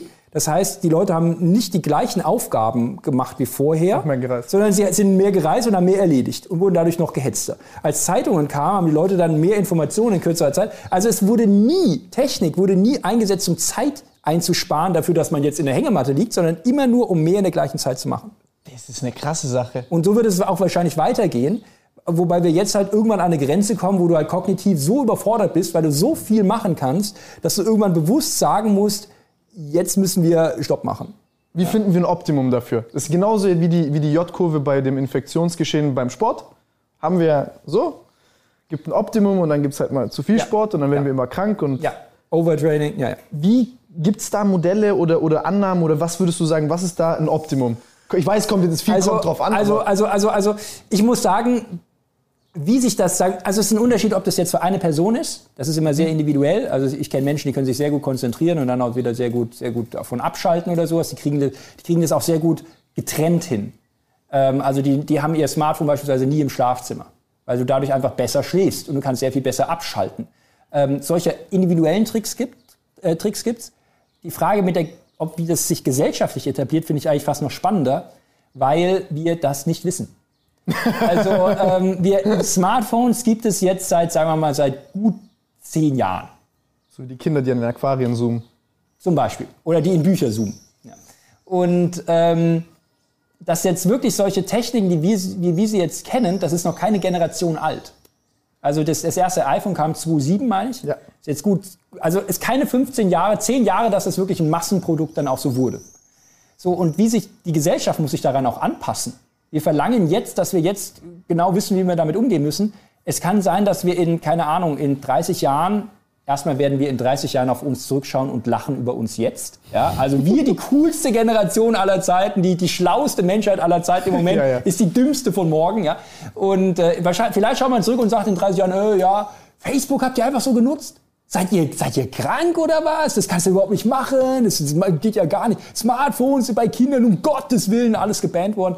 Das weiß man noch nicht. Ja? Also ich denke, wir erleben jetzt auch so einen Reifeprozess, wo, wo sich das auch so gesellschaftlich, kulturell so etabliert, wie bei allen Kulturtechniken, die man hatte. Ähm, und wahrscheinlich wird es da auch so ein, so ein Optimum geben. Ich meine, bei Handys hatte man das auch am Anfang, die haben immer geklingelt. Also da warst du der Coolste, wenn ein Handy laut geklingelt hat. Da warst die du, meisten WhatsApp-Nachrichten ah, hattest. Genau. So. Und ich kann mich erinnern, ich hatte mein erstes Handy, wann war das denn? Das war so 2000. Irgendwie so. 99, 98 so. Und wenn du da ein Handy hattest, dann musste das klingeln. Das ist ja heute absurd. Niemand äh, hat sein Handy irgendwie, wenn du irgendwo in einem Raum bist, dann sind die alle auf lautlos und summen ein bisschen, wenn überhaupt. Ja? Und diese, ähm, das hat sich eingeschliffen. Ja, das musste jetzt so, musste sich so etablieren. Und ich bin sehr sicher, das wird jetzt auch bei Social Media Nutzung oder bei Smartphone Nutzung generell passieren, dass da solche ähm, Kulturtechniken etabliert werden, dass man feststellt, dafür setze ich das ein, dann sollte ich das nicht einsetzen. Und wir lernen das jetzt alle gerade so ein bisschen.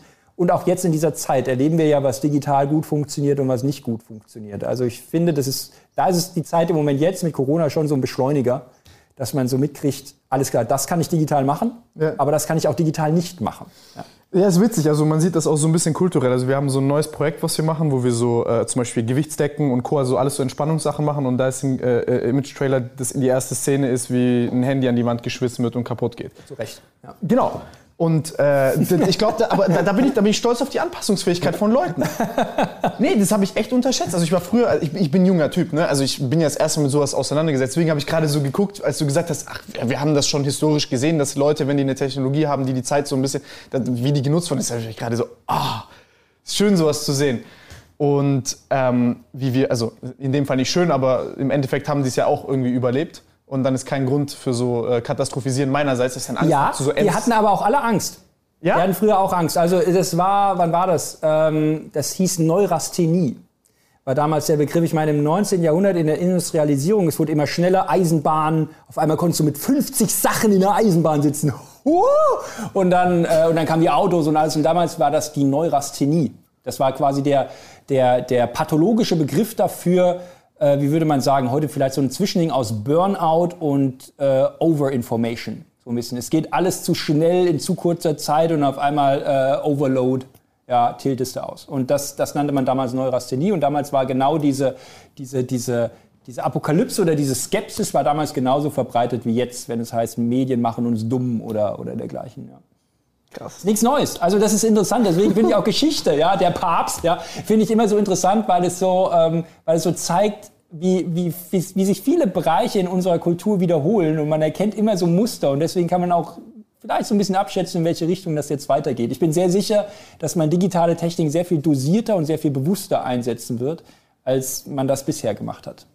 Es hat da jemand gesagt, ich weiß nicht genau, wer es war, aber Geschichte ist nicht gleich, aber sie reimt sich. Absolut. Und du siehst, wie sich solche bestimmten Muster immer wiederholen.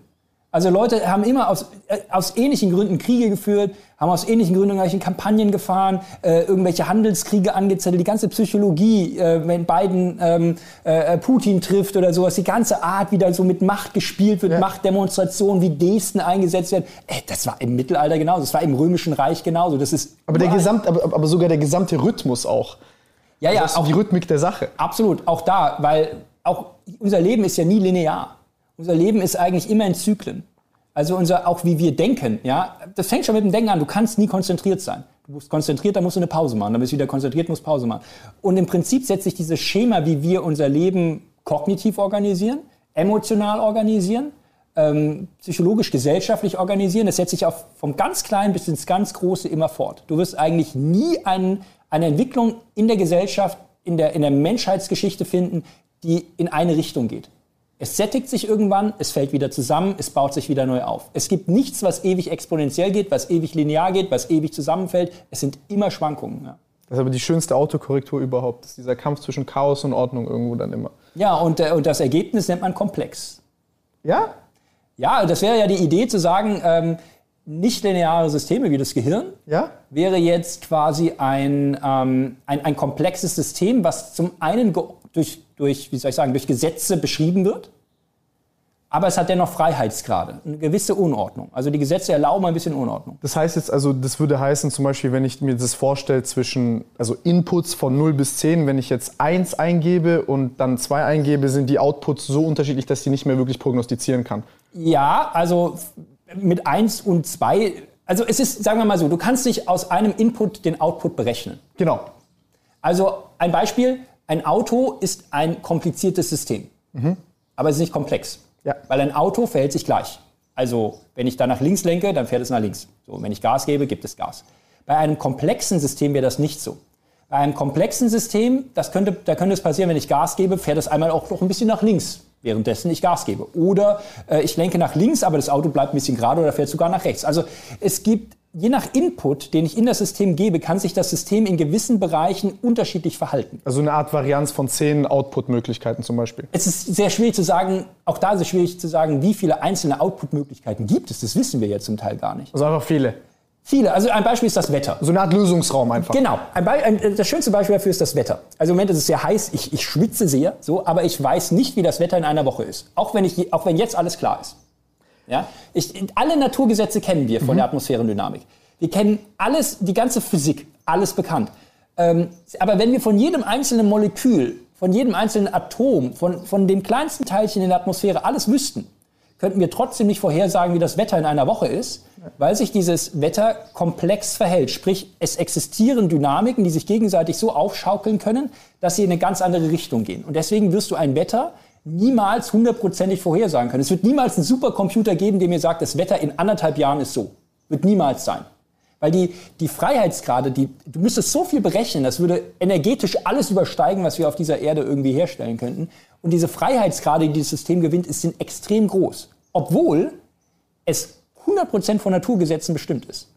Es ist, nicht, es ist in diesem Sinne jetzt nicht komplett chaotisch im Sinne von, es gibt keine Gesetze, die das beschreiben, aber es ist frei. Und so ähnlich ist es vielleicht auch mit unserem Gehirn und dem freien Willen. Also unser Gehirn, das ist jetzt hier drin. So bei dir, das ist hier so groß wie zwei Fäuste oder so. Oder eine. Kommt immer beim einen mehr, beim anderen weniger. Kommt immer darauf an. Aber es ist hundertprozentig von Naturgesetzen bestimmt. Äh, da ist keine Magie oder so. Aber wir können trotzdem nicht vorhersagen, was wir als nächstes denken können. Ähm, und wir können auch nicht sagen, was dein nächster Wille in einer Stunde sein wird oder in einem Jahr sein wird selbst wenn wir alle Parameter kennen, die auf dieses Gehirn einwirken, weil es sich eben nicht linear, sprich komplex verhält. Aber ist es jetzt so eine Sache wie, boah, das muss, muss ich jetzt ein bisschen ausholen, also ist das jetzt so, kann ich mir das so vorstellen, theoretisch wie zum Beispiel ein Gödel, der dann gesagt hat, hm. ich kann aus einem mathematischen System, ja. wenn es aufgestellt ist, äh, nicht alles beweisen, nicht alles prognostizieren und ich habe immer diese Probleme mit der ja. Decidability? Ja. Oder ist es so, dass, also, ähm, dass du sagst, wir können das im Moment nicht und es ist extrem unrealistisch, das überhaupt zu können, aber es scheint nicht linear dynamisch zu sein und wenn wir also wir könnten es herausfinden, es ist nur unfassbar kompliziert. Ja. Ähm, das ist eine ich weiß nicht, ob man diese Frage so beantworten kann. Ich auch nicht. So ein bisschen wie dieses NP-Vollständig-Problem. Gibt es für komplexe oder für, für sehr aufwendige äh, Rechenfragen einfache Lösungswege? Ähm, ich denke. Oder überhaupt einen. Oder überhaupt einen. Ähm, um vom Gehirn zu sprechen, bin ich ziemlich sicher, dass es dort noch Sachen gibt, die wir noch nicht kennen, die das sehr vereinfachen würden, solche Erklärmuster. Also wir kennen sowas auch aus anderen Bereichen der Wissenschaft, wo wir ähm, wo es gar nicht darum geht, alle einzelnen Sachen zu berechnen, das würde irgendwann zu aufwendig werden, sondern wir haben so eine Vereinfachungsregel. Ein Beispiel. Ähm, ein einzelnes Molekül hat keine Temperatur. Mhm. Ein einzelnes Molekül, was hier durch die Luft schwirrt, hat nur eine Geschwindigkeit. Hier im Moment ist es sehr warm hier drinnen, haben die vielleicht eine Geschwindigkeit von, ich weiß nicht, ein paar hundert kmh, 200, 300 kmh. Irgendwie sowas. Ähm, müsste ich genau nachschauen. Bitte nicht festnageln auf die, auf die genaue Geschwindigkeit. Aber die haben nur eine Geschwindigkeit. So, wenn du jetzt sehr viele Moleküle hast, kannst du aber irgendwann anfangen, mit der Boltzmann-Verteilung, würde man sagen, thermodynamisch eine Temperatur zu ermitteln. Mhm. Also wenn du, keine Ahnung, 10 hoch paar 20 halt Teilchen Mittelwert hast, aus. Genau, dann kann ich so eine Statistikverteilung machen und quasi daraus, so entsteht die Temperatur. Aber ein einzelnes Molekül hat keine. So ähnlich könnte es auch mit einem Gedanken im Gehirn sein. Ein einzelnes Neuron hat keinen Gedanken. Und auch wenn ich alle Neurone quasi addiere, habe ich noch keinen Gedanken. Ich kann, auch wenn ich alle Geschwindigkeiten hier addiere und den Mittelwert bilde, habe ich noch nicht die Temperatur. Das ist was anderes. Ich müsste dann irgendwann einen Grenzübertritt schaffen und sagen, okay, ähm, das ist die Art und Weise, wie alle Nervenzellen im Gehirn aktiv sind. Und dann bräuchte ich so eine Art Boltzmann-Verteilung oder irgendwie so, eine, irgendwie so eine mathematische Operation am besten.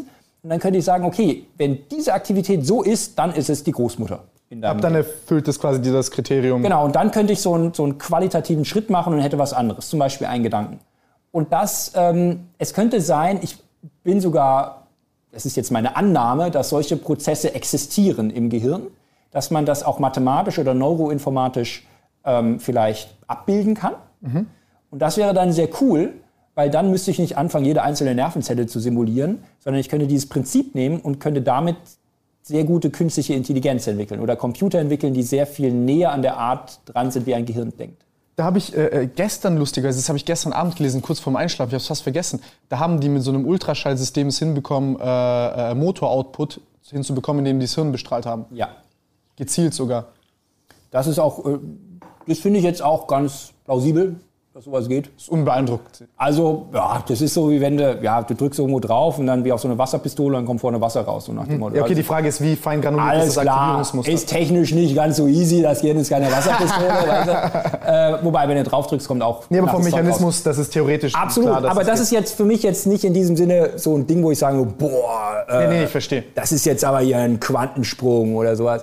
Weil im Moment, was man häufig macht, also alles, was mit so Neuroprothesen irgendwie so in diese Richtung mhm. geht, ist eigentlich, man trainiert die Leute dazu, dass sie mit ihren Gedanken beispielsweise den Cursor steuern können. Aber das Gerät liest jetzt nicht den Gedanken aus, Cursor steuern, sondern du, du trainierst quasi, wenn ich jetzt in eine bestimmte Art und Weise denke, wenn ich jetzt bestimmt mich auf eine Sache konzentriere. Ich kann auch an Apfel denken. Mhm. Ich würde immer an Apfel denken, ich denke an Apfel, denke an Apfel und beim Apfel geht immer der Cursor hoch. So, und dann würde das, dieses Gerät, was halt meine, meine Hirnströme analysiert, nicht lesen, der, der, der Apfel, den, den Apfel, den ich mir vorstelle. Nur ein, ein Activation Pattern quasi. Genau, sondern es ist nur quasi eine elektrische Erregung, die dann von, der, von dem Computer übersetzt wird. Und damit kann ich natürlich irgendwie. Und die trainierst du dir selbst an. Genau, so ein bisschen, auch ein bisschen so wie Neurofeedback, so ein bisschen. Mhm. Also ich, ich stelle mir was vor, ich kriege ein Feedback und übe das selber. Und das kann ich natürlich einsetzen für Prothesen, äh, Exoskelette, äh, Leute mit amputierten oder querschnittsgelähmte Personen, Leute mit amputierten Gliedmaßen, äh, Locked-in-Patienten, die dann, also Leute, die ihren Körper nicht mehr steuern können, die dann Tastaturen dadurch ansteuern können und sowas. Das, das, das ist alles machbar. Aber es ist nicht so, dass die Maschine dann wirklich eins zu eins auslesen würde, das denkst du gerade. Was aber trotzdem interessant ist, ist, dass zum Beispiel die Tippgeschwindigkeit von diesen ALS-Patienten mit solchen Sachen schneller ist als, als unsere mit den Daumen. Ja, äh, weil beim, du musst halt selber noch über die Motorik gehen. Ne? Also ja. das, das, das hat, du musst es erstmal übers Rückenmark hinschicken, du musst die Muskeln anspannen, die sind immer dann so ein bisschen äh, verzögert, alles ist klar. Äh, kann man schneller machen. Ähm, ich weiß nicht, ob sich Würdest das du dir deswegen Implantate? Spaß. Ja, du, also wenn ich, wenn ich gerade mal zufällig zu der Hirn-OP muss, ja, dann könnte ich das mir vielleicht noch mal so als Add-on, äh, aber äh, kannst ja bald, bald bei Elon Musk, hier, Musk äh, machen hier mit deinem äh, kleinen hier, hier ein kleines äh, rundes Loch reinfräsen lassen. Freiwillig. Genau, da, das von, von Elon und seiner Truppe lasse ich mir ja? ein nein, äh, nein. Vorher haue ich mir eine Axt ins Bein. Ja. Äh, bevor mir einer ans Gehirn ranschraubt, nein, nein, das, äh, das die Sache ist, es ist wirklich sehr es ist sehr filigran, ja, und es ist jetzt auch nicht so easy mal, ich schneide mal schnell so ein Gehirn auf und setze da mal schnell einen Chip ein oder sowas, der mir so Hirnschrittmachermäßig äh, irgendwie mich unterstützt oder andersrum, der mir jetzt irgendwie so elektrische Felder ausliest und ich steuere dann Cursor an. Also ich, entweder wird das sehr viel besser und eleganter, ja. aber ähm, also es ist kein Routineeingriff, sagen wir mal so. Nee, das ist jetzt nicht ein künstliches Kniegelenk. Ja. Äh, ja, das, das, das, muss man ja auch äh, meistens gar nicht machen. Äh, da würde ich mir auch, ja gut, in dem Fall keine Axt ins Bein vorher, aber ähm, nee, nee, ist sehr, sehr spannend. Also jetzt bei diesen Epilep Epilepsie-Patienten oder so, da hat das tatsächlich Anwendung, aber jetzt aus Spaß, sich da irgendwie eine Neuroprothese ins Hirn installieren zu lassen, das wäre Schwachsinn. Da, aber da finde ich das super spannend. Also Epilepsie oder auch Parkinson, ja. ja wo man, da hätte man vor, vor 20 Jahren wahrscheinlich sehr viel mit Pharmaka gearbeitet. Ja. Da war die, Neuro, die, die Neurowissenschaft eher so auf dieser Idee zu sagen, ich therapiere das chemisch, biochemisch. Und jetzt bei Parkinson, da fallen ein paar tausend Nervenzellen aus, wenige hunderttausend, das nichts ist. Aber es sind genau diese Schrittmacher-Nervenzellen, die jetzt Bewegungen synchronisieren. Und wenn ich die quasi ersetze durch so ein, durch so ein, so ein Implantat, was regelmäßig Impulse aussendet, ist doch geil. Also ja. das ist doch Wahnsinn. Und du, da gibt es schöne, schöne Studien, wo du dann, du schaltest dieses Ding ein, diesen Hirnschrittmacher, Tremor weg. Und du schaltest wieder aus, dann kommt der Tremor wieder. Also das ist, äh, es ist faszinierend. Ja. Das ist wirklich faszinierend. Ähm, wir waren gerade davor noch bei irgendwas, wo ich dich fragen wollte, bevor ich jetzt hier weitermachen wollte mit diesen Neuroprothesen. Wo, wo, waren, wo waren wir vor den Neuroprothesen gerade? KI, ähm, äh, Computer, äh, komplexe Systeme. Komplexe Systeme waren wir, äh, ja. Unvorhersehbarkeit, freier Wille. Ähm, Genau, wir waren bei dieser Unvorhersehbarkeit. Ah, aber da habe ich jetzt den Anschluss verloren, was ich noch fragen wollte. Ich hatte da irgendwas Interessantes. Okay, aber, aber zusammenfassend zu, zu, zu der Sache sagst du, ähm, es, du denkst, es ist möglich, dass man es vorhersagen kann, aber es ist im Moment super schwierig. Weil Nein, man kann es nicht vorhersagen. Also man, es wird nie möglich sein, dass ich, dass ich so weit vorhersage, was einer als nächstes denkt oder was sein Wille ist. Das wird nicht möglich sein, weil es, weil es zu, erstens ist es sehr individuell. Also das, was du in deinem Gehirn hast, mhm. was du denkst mit deinen Nervenzellen, ist nicht das, was ich denke mit meinen Nervenzellen, selbst wenn wir dasselbe denken. Mhm. Also stell dir vor, du denk an einen roten Apfel. Selbst wenn wir beide, oder hier, diese Flasche. So, wir sehen, selbst wenn wir diese Flasche identisch sehen, es, es wäre die identische Flasche, die auf deine Netzhaut fällt und auf meine, sind unsere Gehirne ein bisschen anders aktiv. Und deswegen wird es nicht möglich sein zu sagen, das ist das, woran du denkst, woran ich denke, oder vorherzusagen, was sich als nächstes daraus entwickelt, weil es nicht dieses allgemeine Ding gibt, was man dort auslesen könnte. Es gibt auch nichts zum Runterladen, wie das Elon Musk manchmal behauptet. Ja, mhm. so nach dem Motto, ich setze einen Chip ein und lade jetzt das Wissen runter oder hoch. Ja, ja, ja. Es gibt nichts zum Laden. Es ist so, ähm, weil du deine Nervenzellen ganz anders vernetzt hast als meine. Und in dem Moment, wo es in dein Gehirn geht, wird es ganz subjektiv zu deinem Gedanken. Und den kann man nicht wieder objektiv rausnehmen und dann irgendeiner anderen Person geben. Die hat ja ganz andere Nervenzellen und Verknüpfungen. Ich wollte einen Schritt äh, quasi vorher anfangen, aber das ist auch interessant. Das heißt, du denkst auch nicht, dass man so eine Art Hotspot der Activation Pattern, die quasi eine interindividuelle Varianz haben, mappen könnte, die dann quasi dann mehr oder weniger, aus der du dann entnehmen könntest, okay, bei ihnen geht jetzt gerade dieser Prozess ab, dieses Netzwerk ist aktiv, diese Vorgänge finden gerade statt und so weiter und so fort. Das sagst du ist. Ähm, also die Frage ist, wie grob oder wie detailliert willst du genau. das haben? Also wenn du ganz grob wissen willst, äh, um was geht es so im ganz groben Allgemeinen? Also mhm. geht es jetzt, äh, stellt sich die Person gerade ein, ein, ein Lied vor oder ein Bild beispielsweise. Mhm. Oder äh, welche Art von, bei Bildern kann man auch zum Teil schon solche Dynamiken erkennen. Also geht es jetzt, welch, welche Art von Bild ist es? Ist es ein Bewegtbild? Ist es ein festes Bild? Also man kann schon, man kann solche groben Sachen, kann ich das, kann ich das machen, aber nicht die Details. Also wir haben im Moment erstens nicht die technischen Geräte dafür. Du müsstest quasi von, um das wirklich eins zu eins abzubilden wie in der Matrix, ja, müsstest du das für jede einzelne Nervenzelle müsstest du das Muster auslesen. Du müsstest diese Muster alle zusammenführen und dann wie Boltzmann-Verteilung bei der Temperatur müsstest du dann berechnen können, was bedeutet das jetzt überhaupt. Mit Quantencomputern dann. Ja, äh, und dann brauchst du noch irgendwie so 20 Atomkraftwerke, die das ganze Hintergrund, im Hintergrund Energie liefern, weil das sehr energiereich ist, wie das, das im gebaut wird. Ja, ja. Ähm, ah, was, was, wenn ich jetzt mir ich muss kurz nachdenken, wie ich die Frage stelle. Ähm, hm. Ich, wir, wir, hatten ja, äh, äh, was, was ich auch gesehen habe, ich weiß gar nicht, ob das jetzt tatsächlich stimmt, aber äh, da habe ich meine Bilder gesehen zu haben vor so drei, vier Jahren, wo die so auf zum Beispiel 120 Pixel, 144 Pixel so Traumdaten ausgelesen haben als Bild. Und das dann aber ungefähr, also scheinbar laut dem Patienten auch, ja, ungefähr so habe ich mir das vorgestellt. Die waren zwar sehr grob aufgelöst, ja. aber ist das, ist das dann Humbug gewesen oder wie? wie, wie ja, da, also bei vielen dieser Studien wird es auch vorher trainiert. Also man hat entweder so einen Datensatz, mhm. an den die Leute denken sollen. Ah, okay, okay. Oder ist nicht frei. Es ist jetzt, also wenn ich, also es wird, es ist nicht so, dass du dich jetzt in den, keine Ahnung, du legst dich in den Hirnscanner und dann denkst du, keine Ahnung, an den VfB Stuttgart oder sowas und dann liest es aus, ah, ist alles klar, das VfB Stuttgart Wappen oder sowas. So ist es nicht, sondern es ist häufig ein Datensatz, der vorher trainiert wird, der dann quasi geremappt wird. Ah, okay. Also du, ah, das ist das Pattern, das war so ähnlich und dann kann ich so, so, so Ähnlichkeiten dazu nehmen und dann ja, ach so, ach so, was sie dann quasi machen, ist, die, die, die, die gucken quasi, du guckst du das Bild ja an, dann hast du Patterns ja?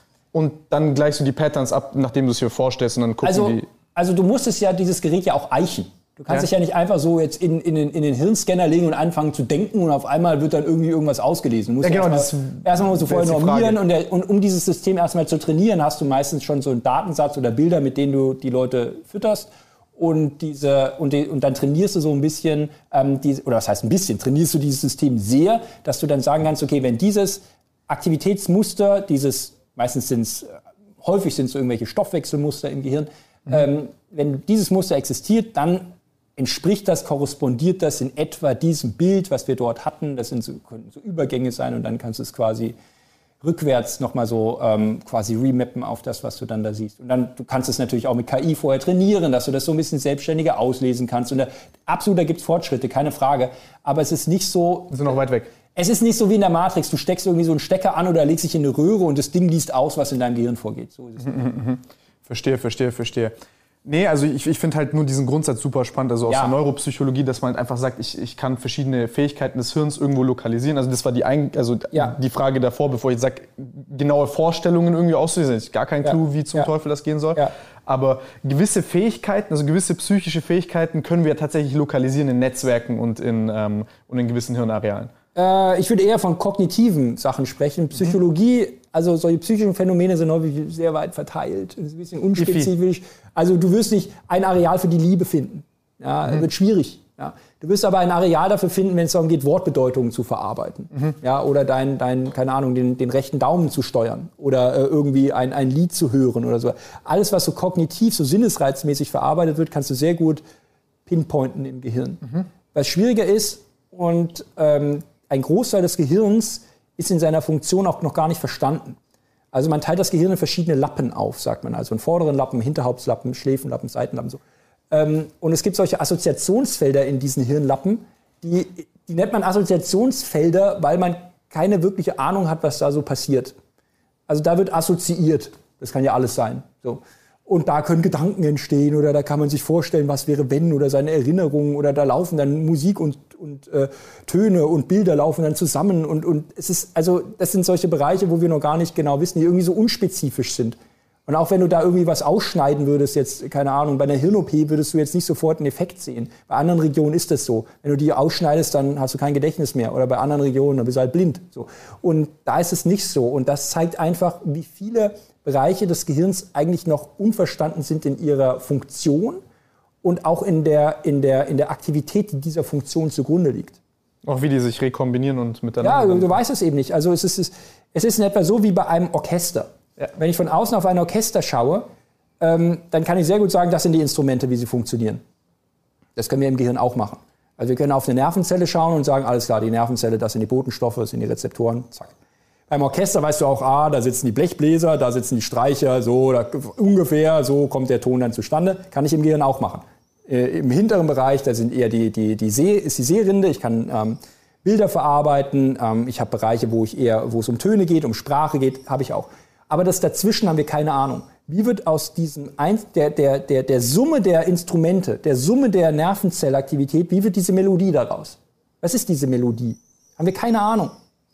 Und ähm, viele Bereiche des Gehirns scheinen nur so vor sich hin zu musizieren und wir, haben, wir wissen nicht genau, wie diese Dynamik beschrieben werden kann.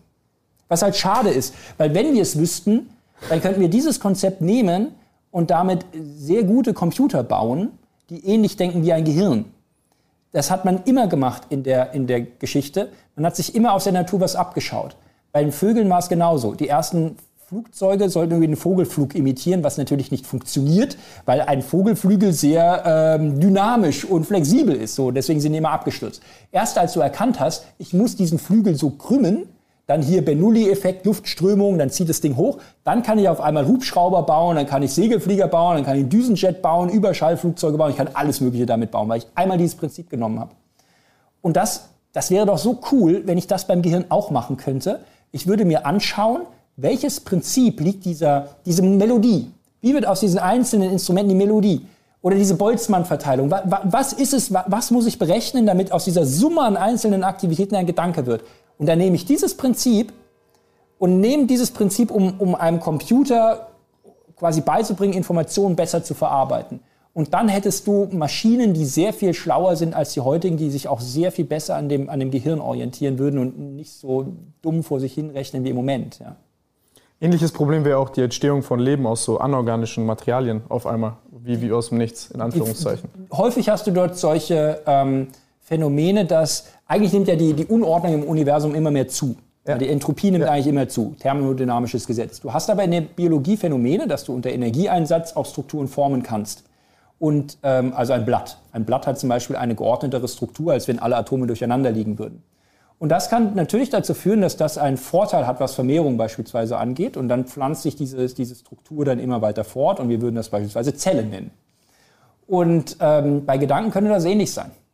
Also wenn könnte. alle Nervenzellen, ich bin sehr sicher, dass es ähnlich ist, weil wenn, alle, wenn alles irgendwie chaotisch durcheinander geht, hättest du keine Struktur im Denken. Ja. Du würdest ja auch nicht eindeutig dich in der Umwelt zurechtfinden können. Du könntest auch nicht so schnell reagieren und dergleichen.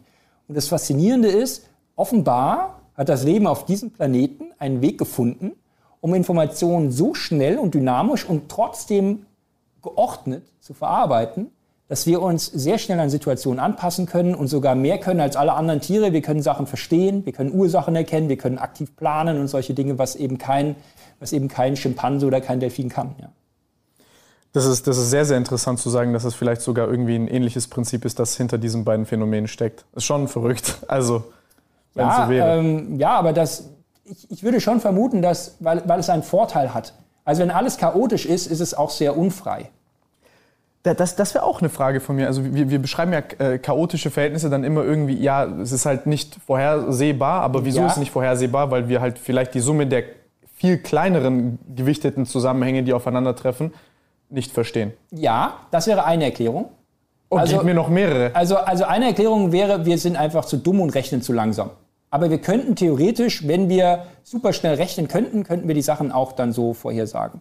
Ähm, das ist eine Erklärung. Eine andere Erklärung wäre, dass es prinzipiell nicht möglich ist, weil, sich, weil dieses System quasi ähm, zum Teil sich zufällig verhalten kann im Kleinen und sich solche Zufälle dann zu solchen größeren, nicht mehr zufälligen Strukturen organisieren, wie beim Wetter beispielsweise. Und wäre das nicht beobachtbar, dann wiederum prognostizierbar? Ja. Du, du, aber du kannst es nicht mit hundertprozentiger Sicherheit prognostizieren, sondern du kannst nur sagen, mit einer Wahrscheinlichkeit von so und so viel kann das passieren.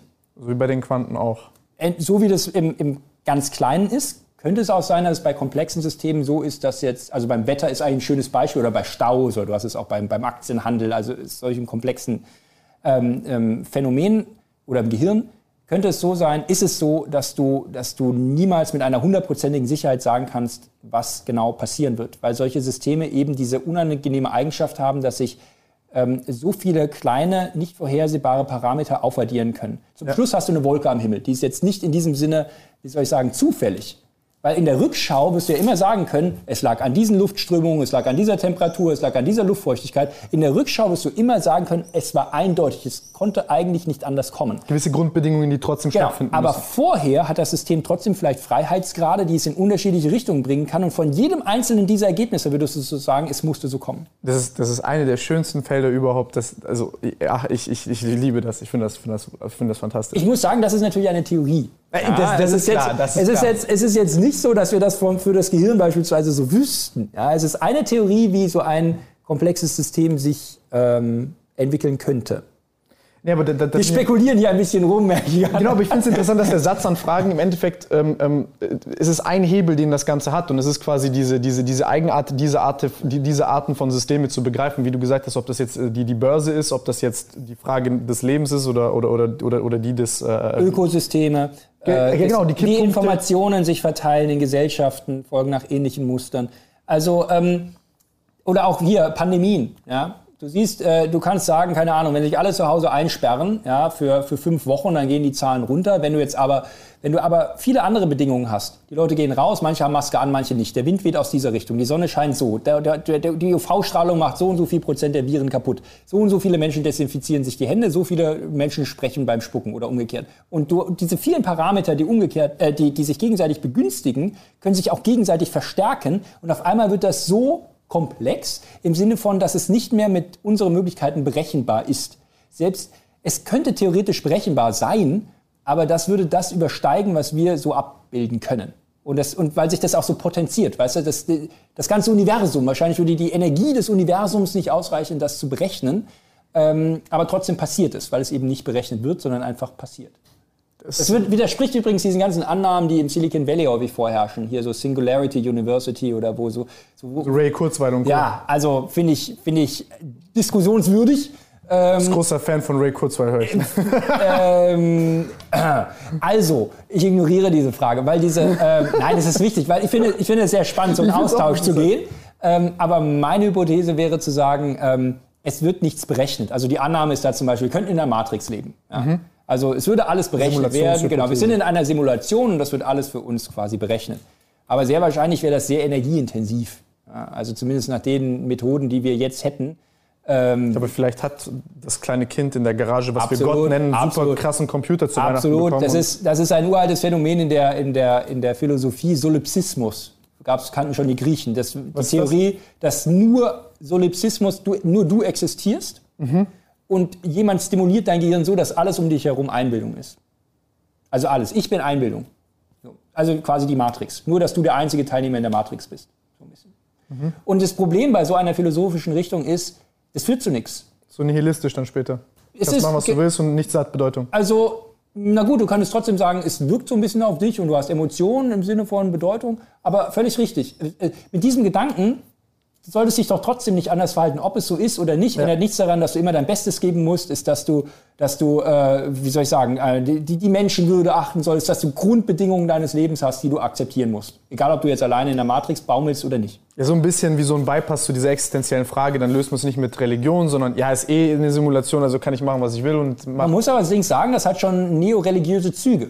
Ja, ja, also, eben, eben, eben. Das, das, ist ja genau das, was ich meine. Alle Religionen haben ein Apokalypse-Versprechen. Ja. Also bei KI wäre es quasi, die KI übernimmt die Weltherrschaft. Das ist die Apokalypse, die uns droht. Und dann versucht man dann eben so ein bisschen solche, wie soll ich sagen, religiösen An In Kalifornien gibt es ja schon eine Religion, die quasi künstliche Intelligenz verehrt, weil die Leute sagen, okay, falls sie mal so stark waren, wir die Ersten, die da hingebetet haben.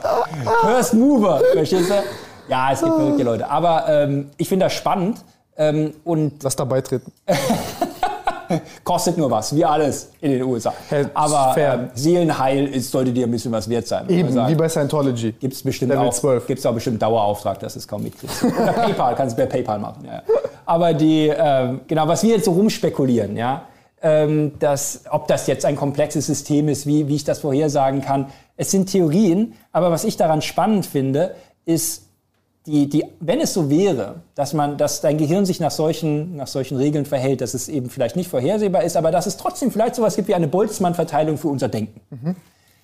dann, dann wäre es cool, diesen heiligen Gral zu entdecken.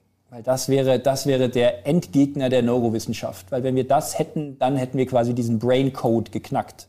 Dann wüssten wir, nach welcher Dynamik sich das Gehirn organisiert und dann, dann würden wir eine neue Ära betreten. Wann Henning? Äh, ich werde es nicht schaffen, weil kein Biologe oder kein Neurowissenschaftler das alleine schafft. Und interdisziplinär. Absolut. Und ich hoffe sehr, dass Neuroinformatik oder Mathematik sich dem mehr annimmt. Das sind ja eigentlich informatische oder mathematische Fragestellungen. Ja. Ich meine, ich, natürlich, du kannst jetzt untersuchen, wie sich Nervenzellen zusammenschließen. Du kannst untersuchen, wie wir lernen. Ja? Also ganz äh, im Groben. Ja? Also wie, wie geht ein Gehirn vor, wenn es Informationen organisiert? Bla, kannst du alles machen. Aber das, wir stoßen an eine Grenze. Und die, die Neurowissenschaft oder Neurobiologie und alle Disziplinen, die da im Moment sich so hauptsächlich tummeln, stoßen, werden an Grenzen stoßen. Und ich bin sehr sicher, kein Hirnforscher, kein, keiner aus der Neurowissenschaft wird sich irgendwann dahinstellen und sagen, ich habe das Gehirn geknackt. Ja? Sondern wir brauchen dafür Mathematik und Informatik, weil diese Disziplinen kennen sich doch damit aus, wie man Informationen verarbeitet. Ja? Und, das, und da in Kombination mit ist Methoden, das nicht so organisiert schon, wie so ein Riesenprojekt, dass man sagt, wir ja, haben hier ein interdisziplinäres so, Team? Es, gibt, es wird überall interdisziplinär gearbeitet, im, auch im Gehirnbereich. Aber nicht konkret an dem Problem? Auch, es gibt auch solche Arbeitsgruppen, keine Frage. Es gibt mhm. auch Neuroinformatik und solche Sachen. Aber ich bin sicher, dass, dass wir, ich fände das super spannend, weil da würde, ich man, auch. da würde man sehr viel, das Problem ist, man kann es, man kann es methodisch noch nicht so genau im Gehirn alles so messen. Was die Inform also in, angenommen, es gäbe ein Modell in der Informatik, Informationen sind, wenn ein Gehirn sich so und so zusammenschließt und keine Ahnung, 84.000 Nervenzellen von da in dieser Rate feuern und so und die anderen zusammen und dann entsteht die Großmutter im Gehirn. Und das müsstest du aber im Gehirn nachweisen. Und dann wird schwierig, weil du kannst nicht einzelne Zellen, du kannst nicht irgendwo eine Elektrode dran stecken an jede einzelne Zelle. Wir haben sehr viele Zellen und das Gehirn muss ja noch ganz bleiben. Ja? Ähm, und da müsste man noch bessere Methoden finden. Das macht man auch mittlerweile. Man misst Magnet, elektromagnetische Felder tief im Gehirn, also tiefer als vorher im Gehirn drinne und also all solche Sachen. Aber da, das muss so ein bisschen Hand in Hand gehen und das wird wahrscheinlich länger dauern, als wir leben. Hör auf. Ja, komm. das ist jetzt, das kann, ich führe das Gespräch zu einem sehr deprimierenden Punkt Nein, an dieser komm. Stelle. Ich will, ich will drei Millionen Jahre alt werden, ich will das Universum sehen. Ich Willst will, du das wirklich? Ähm, wenn ich die Kontrolle darüber habe, ob ich sterbe oder nicht und ich dann ein gutes Leben führe, dann. Echt? Weil ich, ich fände, das ist so ein. Stell dir vor, du würdest ewig leben. Oder drei Millionen Jahre. Warum solltest du dann noch einen Sommer genießen? Du erlebst ja noch eine Million Sommer. Hä, wieso nicht? Weil ja, jeder weil, Sommer geil ist. Weil es ist Inflation, das ist die totale Entwertung des Momentes. Weil du hast so, du hast super viele Möglichkeiten. Warum jetzt in Urlaub fahren? Ich kann auch in 200 Jahren in Urlaub fahren. Warum muss ich jetzt den Moment mit diesen Menschen genießen? Ich erlebe noch so viele andere Menschen. In dem Moment, wo du ganz viel erleben kannst, wird der einzelne Moment komplett bedeutungslos. Findest du, also ich zum Beispiel, ich, ich habe da so, das hört sich vielleicht super dumm an, aber ich versuche dann immer irgendwie Leid und super unangenehme Dinge so selbstgeiselungsmäßig jeden Tag in mein Leben reinzubringen, damit eben sowas nicht passiert. Weil es kann ja auch passieren, wenn du 100 Jahre lebst. Also wir, wir sehen, wir leben in einer Darf ich nochmal auf diesen Selbstgeißelungspunkt zurückkommen? Ja? Du integrierst Selbstgeißelungsmomente in dein Alter. Ich habe zum Beispiel so eine Akupressurmatte, die, die, die wirklich ekelhaft wehtut, auf der meditiere ich eine halbe Stunde bis dreiviertel Stunde am Tag. Dann, Weil äh, es so wenig Spaß macht. Ja, es, es, macht schon Spaß, aber es, es, es schärft irgendwie meinen Geist und, und diese, kenn, diese Ja, ich weiß ganz genau, was du meinst. Kalte Duschen. Du, du ich fahre Rennrad, weil es keinen Spaß macht, muss ich ehrlich sagen. Also Rennradfahren macht, also wenn du hart trainierst, das ist kein Vergnügen. Ja, dann kotzt du ab, das ist, das ist, macht, hinterher fühlt man sich besser oder so. Kann genau, aber währenddessen ist es halt... Sicher, aber was hat das damit zu tun, dass du sagen würdest, ich möchte gern ewig leben? Nun ja, also ich würde ja, ich, ich würde dadurch immer noch im Moment leben können und immer noch den Moment appreciaten können. Und äh, für mich wäre ja das ja nicht so, dass ich sage, ich lebe jetzt drei Millionen Jahre und alles ist schön und gut und automatisch und bedingungslos, sondern im Gegenteil, ich kann jetzt herausfinden, also ich, ich kann einfach weiter Fragen stellen. Ich weiß nicht, für mich als Kind war das, ich lag im Bett und es war irgendwie, ich wollte immer begreifen, was ist Unendlichkeit als Fünfjähriger. Ja. Konnte nicht schlafen deswegen, kein Scheiß. Du, ich wollte Quastenflosser und Wale erforschen, äh, konnte nicht schlafen deswegen. Und äh, ich habe mit Lego habe ich Immunsystem gespielt und mir Lymphknoten gebaut, solche Sachen. Geil. Und äh, ja, ich mache das jetzt nicht mehr. Aber die, Schade. Ja, also aber es. Äh, ich habe manchmal Bock sowas zu machen, aber ich habe erst, wenn ich hier Schlösser habe mit Fingerabdrücken, wo keiner reinguckt. dann mach ich sowas. Das ist super private, dass du dir dann nein, nein. Die, aber ich, ich habe eher so den Ansatz zu sagen, dadurch, dass ich weiß, dass es nicht ewig dauert, muss ich jetzt die Zeit so nutzen, so intensiv und so gut wie möglich nutzen. Und nur deswegen gebe ich jetzt mein allerbestes, weil ich weiß, ich habe zum Teil nur wenig Chancen. Und aber ich muss den Moment genießen. Da hat mir doch aber jemand vorhin, ein intelligenter Mann hat gesagt, dass ähm, als Menschen Technologie hatten, die ihre Zeit noch so ein bisschen beschleunigt haben, dass sie nicht äh, weniger gemacht haben, sondern noch mehr. Ja. Gut. Könnte doch auch greifen da. Absolut. Und deswegen. Lass uns das Experiment machen. Du, du, könntest, du könntest entweder sagen, ich mache mehr in der kürzeren Zeit oder ich mache es intensiver ich, ich lebe den Moment. Stell dir vor, außerdem wäre die Frage, in welchem Alter möchtest du dann quasi ewig leben? Äh, in dem, in dem du jetzt bist? Oder möchtest du fünf Jahre jünger sein? So Mitte 20, Anfang 20, äh, in, den, in den, keine Ahnung, 15 oder mit 35 oder. So wie es sich am besten anfühlt. Was ist das? Es fühlt sich Heute ist meine Lieblingsfarbe blau. Das ist das Problem und das, das ändert sich eben immer. Ja? Und, und, stell dir vor, das ist so, wenn du unendlich viel, keine Ahnung, wenn, wenn, wenn unendlich viel Geld zur Verfügung wäre, dann wäre es ja auch nichts mehr wert. Und wenn du unendlich viel Zeit zur Verfügung hättest, wäre die Zeit vielleicht gar nichts mehr wert. Ja, unendlich wäre es ja nie, weil wir immer wahrscheinlich, also ich denke immer, dass wir eine, eine, so eine Art Next-Level-Threat hätten. Das ist zum Beispiel, okay, ja, wir müssen jetzt vom Planeten weg oder whatever. Also du hast ja immer irgendwas, das ja. ist ja immer nur in einem Zeitraum stabil. Ja. Also das ist jetzt nicht so, dass ja. wenn wir biologisch ja, unendlich lang leben würden, sondern dann hast du halt ein darüber geschaltetes Problem so. halt letzten Endes. Also es ist ja nicht so, dass du dann in einer Utopie bist oder so. Absolut.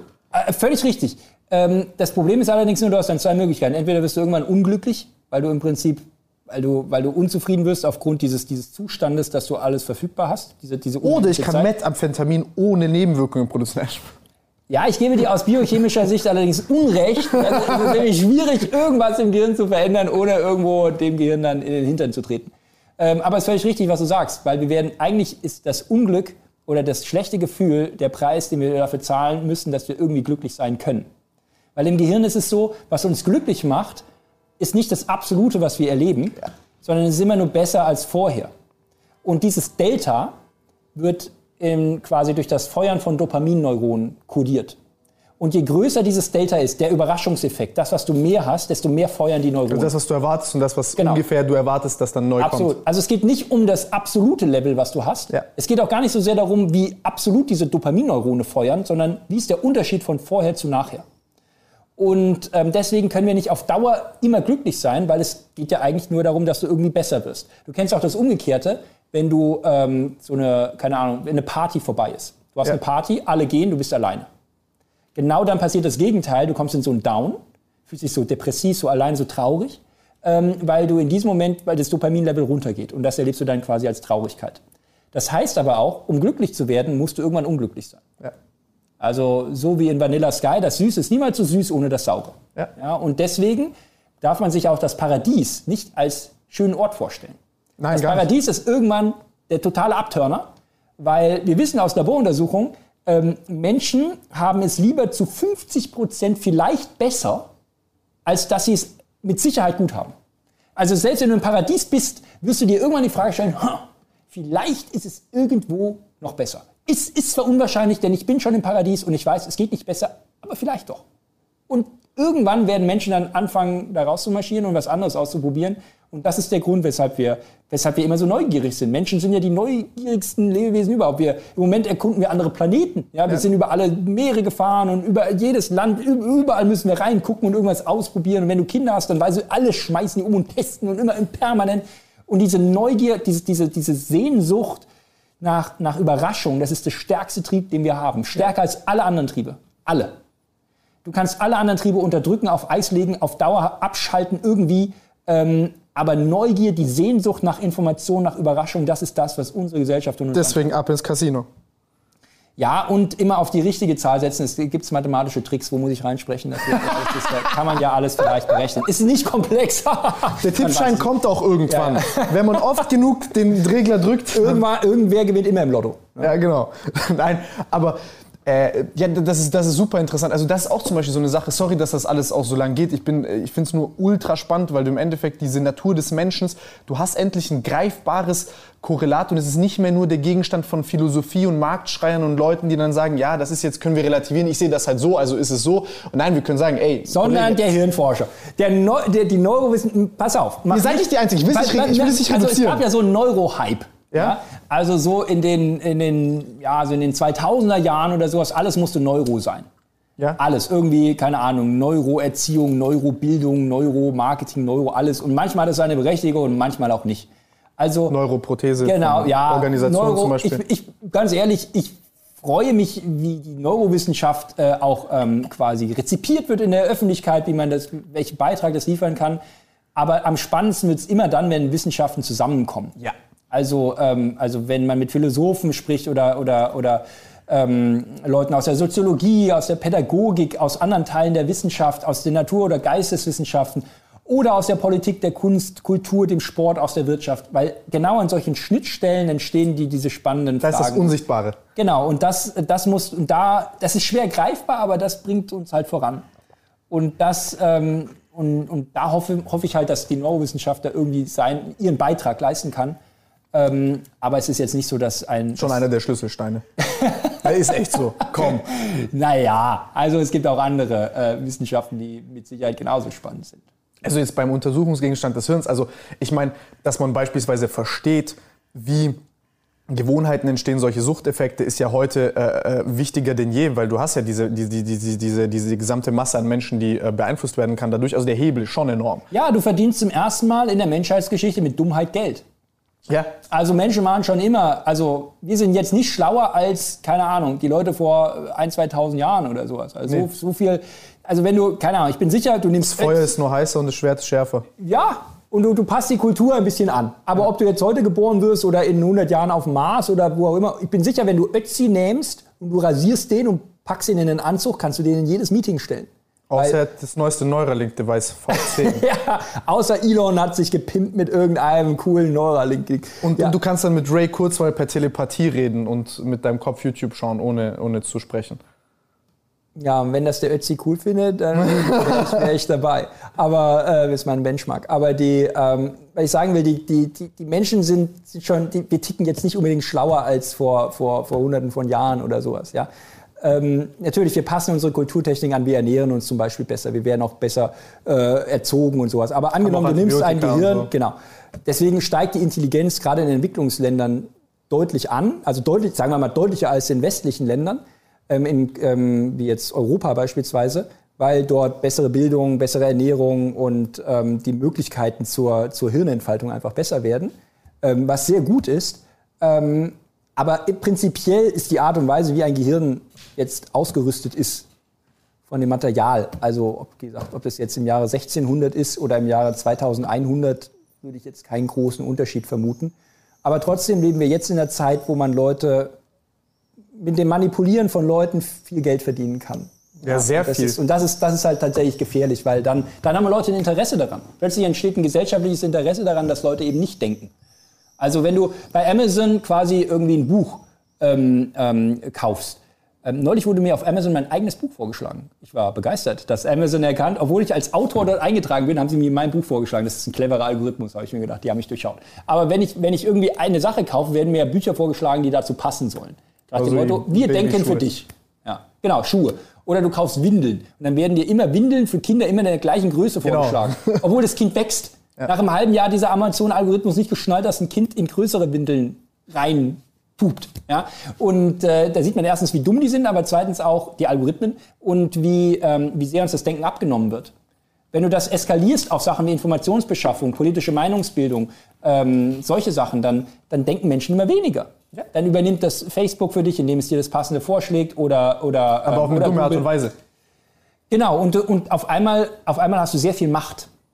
Und Leute passen sich diesen Algorithmen auch an, ne? weil, weil, weil eine Zeitung dann sagt, ha, ich muss mich jetzt dieser äh, Titel- und Thumbnail-Struktur anpassen ja. oder generell dieser Struktur, damit ich in dem Algorithmus besser gerankt werde, ja. ohne zu hinterfragen, dass die schwachsinnig ist. Ja. Also, äh, die Frage ist dann, machst du SEO oder Content? Genau. Und dann genau. Und wenn du mehr SEO machst als Content, dann ist das komplett sinnwidrig. Also das ist genau das. Das erkläre ich auch hier den ganzen Leuten. Ich vergleiche es immer wie, ich vergleiche es auch immer so ein bisschen so mit Finanzamtlogik. Das ist halt so, ja okay, das ist halt jetzt so, weil die Struktur es so vorgibt. Nein, ja. um Gottes Willen, scheiß auf die Struktur. Ja, und das, und das Problem ist, was wird irgendwann mächtiger? Wird die Struktur mächtiger, die den Leuten das quasi so ähm, auferlegt, sich so zu benehmen, weil dann werden sie besser gerankt oder besser vorgeschlagen? Oder wird irgendwann quasi die, quasi die, die Vox Populi, die Stimme des Volkes und der User und der Creator wird dann quasi sagen, okay, äh, der Content ist King ähm, und wird dann quasi dort die Kontrolle, der Content übernimmt wieder Kontrolle über die Struktur. Das Problem, was man jetzt nur sieht, man sieht es ja beispielsweise bei TikTok, was ausgeblendet wird und was angezeigt wird, ja. dass ich halt top-down durchaus kontrollieren kann, was da ist und was nicht. Wir kennen ja auch diese Zensurdebatten bei Facebook. Ja, zensiere ich jetzt irgendwie keine Ahnung, eine nackte Brust von irgendeiner Statue aus dem Mittelalter, aber eine nackte Brust, keine Ahnung, wenn es auf dem Foto ist, muss es zensiert werden, aber das andere nicht. Mit einem Shirt. So, super schwierig alles, ne? Und da siehst du halt, welche, welche, welche, welche Macht in dieser Kontrolle durch diese Algorithmen schon drinnen liegt. In, der, in dem System, ja. wenn man so will. Und ähm, dass, dass du quasi Teil dieses, System, dieses Systems bist. Und wir sind ja noch in einer etwas freieren Situation. Es gibt ja Länder auf der Welt, wo diese, diese, diese Algorithmen sehr viel stärker eingesetzt werden, um Leute zu überwachen oder dergleichen. Ähm, und da ist halt die Frage, welchen, welchen Weg nimmt das? Ja, weil wir wissen, es sind immer solche Konzentrationseffekte. So ähnlich wie mit Städten, wo wir es hatten. Städte werden immer besser oder innovativer, je mehr Leute zusammenkommen, ist es bei Internetunternehmen auch. Also wenn ich Google halb so groß mache, es ist weniger als halb so leistungsfähig. Diese Netzwerkeffekte und genau. Monopoleffekte. Genau, du siehst quasi diese, man würde auch in der, in der Computerwissenschaft von einem lokalen Minimum sprechen. Es optimiert genau. sich auf einen Punkt drauf und dann sammelt sich das immer mehr also Wenn drei Leute Windows hätten, das funktioniert halt nicht. Genau, aber wenn du vieles hast, dann kommen auf einmal solche Verstärkereffekte. Deswegen gibt es halt, keine Ahnung, nicht 2000 ähm, ähm, Top- Leute auf YouTube, die da quasi das, äh, das, das Feld bespielen, sondern es gibt halt wenige, eine Handvoll, weil die dann immer mehr Leute zu sich zusammenziehen und die Leute klicken dann immer mehr da drauf. Das ist eine sehr interessante Gesetzmäßigkeit. Gibt es diesen Professor de Solar Price, glaube ich, hieß der, der hat das äh, beschrieben, dass du irgendwie, ich weiß nicht, wie das war, aber immer die Wurzel der genau. Total-Anzahl der Leute genau. produzieren Hälfte des Outputs. Genau. Aber von Musik über Sportler über. Deswegen äh, hast du diese Netzwerkeffekte. Also wenn du jetzt deine Community schon aufgebaut hast und die hast du ja aufgebaut, Grüße an die Community, dann ist es ja so, dass du quasi safe bist, mehr oder weniger. Äh, will ich aber nicht denken. Also von dem, von dem System, von dem Algorithmus. Ja. Wenn du jetzt nur noch doofe Videos machst ja. und die Leute irgendwann sagen, oh ja, ist ja alles doof, was ihr macht, dann nicht. Ja, diese, aber aber du, kannst, du könntest jetzt auf Safe spielen. Ja, mhm. Du könntest jetzt sagen, ich mache jetzt alles safe, ich bediene das so, ich fahre jetzt meine Schiene weiter, weil dieser Algorithmus dich schon wahrscheinlich so featuren wird, du müsstest schon sehr viel Mist bauen, damit es dann wieder aber du hast ja viele Ideen. Man weiß nicht, was als nächstes in deinem Kopf passiert. Ja, ja weiß man echt nicht. Ich habe sogar drei Fragen gerade gehabt, äh, äh, bevor es weiterging. Einmal wollte ich mit dir über Intelligenz sprechen und die Rolle davon, weil das ja auch sehr, sehr interessante Effektgrößen äh, äh hat im Hinblick auf ähm, halt, wie soll ich sagen, äh, äh, Berufserfolg und, und, und akademischen Erfolg. Da spricht man, ja, spricht man ja häufig von so Effektgrößen mit Disziplin zusammen kombiniert von 0,6 oder so, also was ja schon sehr hoch ist. Und bei Intelligenz ist es ja eher so ein sagt mir häufig, äh, eher genetisches Ding und du kannst eigentlich nur mit der Umwelt deine Genetik, äh, de, de, deine ja. Intelligenz zerstören, als sie aufzubauen. So, das war die erste Frage. das, die, genau, das ist die, erste Frage, die Rolle von Intelligenz. Ja, ja. Einmal auf dieses Lernen und das Verstehen. Notiert. Ähm, und auch einfach, was du als Neurowissenschaftler dazu sagst.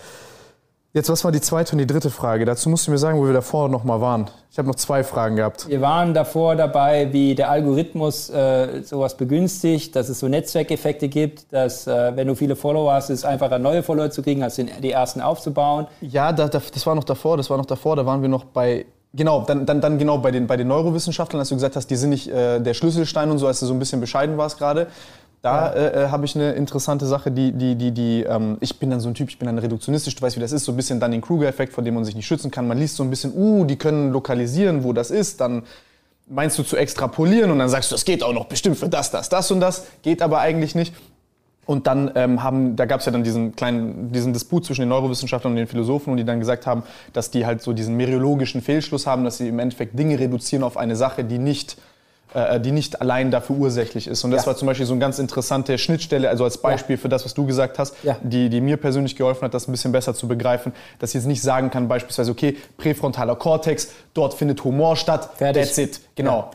Ja, weil das wäre, ich meine, das ist auch ein bisschen, wie soll ich sagen, vielleicht so ein bisschen so eine Tautologie. Also so nach dem Motto, äh, ich sage jetzt einfach, das, das, oder ich setze dasselbe nochmal in andere Wörter. Ich paraphrasiere den Gedanken nochmal. So nach dem Motto, mhm. Humor ist jetzt, ich kann jetzt noch drei Hirnregionen sagen. Also ich kann zum Beispiel sagen, für Gewohnheit ausbilden sind Basalganglien ganz wichtig. ja, ja. Es geht immer auf die Basalganglien und dann, dann denkst du, oh, der, der Typ sagt ja so viele Fachbegriffe, der weiß Bescheid und jetzt habe ich es verstanden. Aber letztendlich ist es dasselbe wie vorher auch. Ja. Ähm, nennt, sich, nennt sich in der Wissenschaft Seductive Allure Effekt der ja? Verführungsreizeffekt. Also es gibt Studien, die zeigen, wenn man einfach total langweiligen, bräsigen Müll einfach mit Fachbegriffen aufpeppt und du machst einfach nur eine mathematische Formel dazu oder du nimmst drei irgendwie lateinische Fachbegriffe dazu, dann schenken die Leute mehr Glauben und die vertrauen dir mehr und es wird sogar besser publiziert.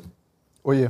Also du, es gab so, eine, gab so eine Studie, da haben sie so, so ein Abstract, also das, was man so einem Fach so einen Fachartikel immer so als Kurzzusammenfassung voranschickt. Haben die jetzt in möglichst einfacher Sprache eingereicht oder zugezeigt. Mehr lese ich auch nie. Ähm, manchmal lohnt sich aber doch. Ja? Wir hatten es gerade von Büchern und so weiter. Du, du liest irgendwie Nietzsche-Bücher so dick, aber nur das Abstract. Okay, aber die ähm, äh, andere Alternative war, die nehmen das Abstract und machen es nicht einfach, sondern bauen noch ein paar Fachbegriffe und eine Formel ein. Und dann wurde das immer als höherwertiger, qualitativer, substanzieller, veröffentlichungswürdiger eingeschätzt, obwohl dasselbe drin stand. Ich empfinde es aber tatsächlich gegenteilig gerade. Ich bin immer so, okay, wenn die das klar, präzise und halbwegs Du denkst, sie wissen, um was es geht. So ja. nach dem Motto, sie, sie verwenden Fachbegriffe sind Fachleute. Ja, genau, aber also ich, ich habe äh, genau das gemerkt. Ich habe das Gefühl, dass ich mich dann so ein bisschen angepasst habe, weil ich da selber halt, ne, kommst halt her, bist dann nur Abiturient in Anführungszeichen und denkst dann, okay, gut, das ist halt jetzt so, wie es funktioniert, du kommst von außen. Ja. Merkst dass irgendwann, dass du damit aber keine Probleme ja. gelöst bekommst mit dieser Art von Denken ja. und, und, und bla bla bla. Und äh, dann, wenn man jetzt halt diese Publikation liest, dann klar gibt es Fachbegriffe, die irgendwo notwendig sind, weil Absolut. das Konzept nicht anders beschreibbar Absolut. ist. Absolut, da, da sollte man es auch verwenden. Genau. Also, also da, da soll man auch nicht reduzieren. Aber wenn es einen einfacheren Weg gibt, das, was du dann vorhin da hattest, auch, also ja, also dann, dann, dann, warum nicht? Also warum nicht einfach und klarer? Ich sag dir ganz besser. ehrlich, es ist schwieriger, einfach zu sprechen, als kompliziert zu sprechen. Viel schwieriger, äh, viel, viel, viel, viel schwieriger. Das, weil das, ähm, weil das, weil es eigentlich darum geht, die, die, die, den Kern zu erfassen und genau das in, in Worten zu, zu formulieren, die halt wirklich zugänglich sind. Und natürlich mit Fachbegriffen, da kann man sich auch sehr leicht abgrenzen. Ja, kannst du sehr schnell auch so eine, so eine, so eine, so eine Wand aufbauen gegenüber ja. den anderen. Und dann das ist, also da, wo man sie einsetzen soll, soll man sie auch einsetzen, keine Frage. Aber manchmal setze ich sie halt auch ein, einfach nur um Credibility da irgendwie reinzubringen. Obwohl sie dann halt nicht unbedingt immer notwendig wäre durch einen Fachbegriff. Ja, ja. Und deswegen heißt es dann nur wie, oh, der spricht jetzt so in einfacher Sprache, der kennt sich vielleicht nicht aus. Ja, nee, ich, ich, genau das meine ich, ganz im Gegenteil. Also ich finde, da, dadurch, dadurch äh, wird das klarer, das wird präziser, das wird verständlicher und das ähm, schätze ich dann auch einfach sehr viel mehr. So, und zu deiner ersten Frage, Intelligenz. Intelligenz, so. Intelligenz. Ähm, ähm, ich finde Intelligenz, also es gibt auch Studien, die zeigen, Intelligenz korreliert mit Berufserfolg, mit Einkommen, äh, mit ähm, niedrigerem Krankenstand, besserer Gesundheit, älterem Leben, glücklicher und sowas. Ja, das ist auch, das ist jetzt auch nicht so überraschend, weil Intelligenz quasi im Allgemeinsten erstmal beschreibt, wie kann man effizient Probleme lösen. Ja. Also im Prinzip sind alle Intelligenzbegriffe gehen auf eine Optimierung aus. Ob das künstliche Intelligenz ist, menschliche Intelligenz, Schwarmintelligenz, was auch immer. Es geht immer darum, ein Problem, finde die optimale Lösung, möglichst effizient. Und, ähm, das messbar ist. Genau, du, du hast ein messbares, quantifizierbares Ergebnis. Ganz genau. Also in dem IQ-Test. In dem IQ-Test kriegst du eine Aufgabe, finde die eine Lösung, die steht schon fest. Die findest du möglichst schnell und effizient. Intelligenz ist in diesem Sinne, wenn ich das ja aufs Gehirn beziehe, so eine Art, ähm, bisschen so die Art und Weise wie die Rechenpower. Mhm. Wie energiesparend, schnell und effizient kannst du Probleme lösen. Und wir wissen, dass intelligente Menschen zum Beispiel besonders wenig denken. Also sie nutzen ihr Gehirn relativ wenig, weil sie eben nicht abgelenkt werden durch andere Sachen. Die müssen nicht irgendwie die, die ganze, das ganze Zeug alles hier hochfahren, wenn man so sagen kann, um ein Problem zu lösen, sondern sie denken sehr effizient und zielgerichtet. Und das, klar, ist wichtig. Also keine Frage. In vielen Bereichen des Lebens ist das wichtig, ähm, aber eben nicht für alle. Also bei Kreativität zum Beispiel weiß man, es korreliert nicht eins zu eins mit Intelligenz. Also Menschen, die jetzt, keine Ahnung, ein Drittel intelligenter sind als andere, sind nicht ein Drittel kreativer. Ähm, und es gibt viele Bereiche unseres Lebens, da spielt Intelligenz nicht so diese Hauptrolle, ja. dieses Optimieren. Weil es viele Bereiche gibt, die kann ich nicht optimieren, die kann ich noch nicht mal messen. Also heiraten zum Beispiel kann ich nicht optimieren. Es gibt ja keine Kennzahl für eine Heirat. Ähm, kann ich nicht sagen, keine Ahnung, wenn ich drei Kinder habe oder nach sieben Ehejahren oder sowas, ähm, dann bin ich erfolgreich verheiratet. Ja? Ähm, oder, oder auch bei Ideen, da kann ich nichts messen. Ein Kilo Ideen. Es gibt noch nicht mal eine Einheit für eine Idee oder für Wissen. Ein Meter Wissen. Aber da so. gibt es interessante Tests für die Kreativität. Ja, aber das ist immer subjektiv. Ja, klar, klar, klar. klar. Also dann hast du irgendeine Jury und du sagst, alles Wie klar, nützlich ist das jetzt? Genau, das ist jetzt so eine originelle Idee. Ja. Und irgendwie das andere so ein bisschen lame. Aber ähm, deswegen unterscheidet sich Intelligenz auch ein bisschen auch von anderen Fähigkeiten, die wir haben. Und Intelligenz ist nicht der Überbegriff für alles, was wir können. Es ist das, ja? da, da, wenn, ich, da, wenn ich da kurz darf, weil genau das äh, Gefühl habe ich gerade. Wir sind ja gerade so ein bisschen im Stand, also mein Bauchgefühl, äh, höher, schneller, weiter, immer effektiver und, und noch mehr Arbeit und bla bla bla. Und Intelligenz so als Zentrum der Fähigkeit, die wir anhimmeln, ja, die jeder irgendwie das ist, haben will. Das, das ist aber auch der Zeitgeist, ne? Genau, das meine ich. Die sind sehr digital, sehr informatisch, ja. Genau, auch, auch dieses Optimieren, von dem du gerade sprichst. Also es ist so immer so, ja, wir haben jetzt hier, wir können da noch mehr rausholen und so weiter, was ja an sich nicht falsch ist. Und dann kommen aber Leute und, und, und, und ähm, wie soll ich sagen, die beugen sich vor dieser Logik, vor dieser Annahme und Wertung und sagen dann, okay, das ist wichtig, aber jetzt nehmen wir zum Beispiel emotionale Intelligenz noch dazu. Und das ist jetzt auch auf einmal eine Intelligenz oder, oder körperliche Intelligenz. Ja. Und wir ver verwässern irgendwie so ja. diesen Intelligenzbegriff. Ja. Das eine ist eine Fähigkeit, die wichtig ist, die halt einfach was anderes ist. Wir müssen jetzt aber nicht Intelligenz nennen. Ja, das ist was ganz anderes. Absolut. Fehlt den Punkt. Bin ich, bin ich ganz bei dir. Also ich wehre mich auch dagegen, diesen Begriff Intelligenz zu missbrauchen für Bereiche, wo er eigentlich nicht hingehört.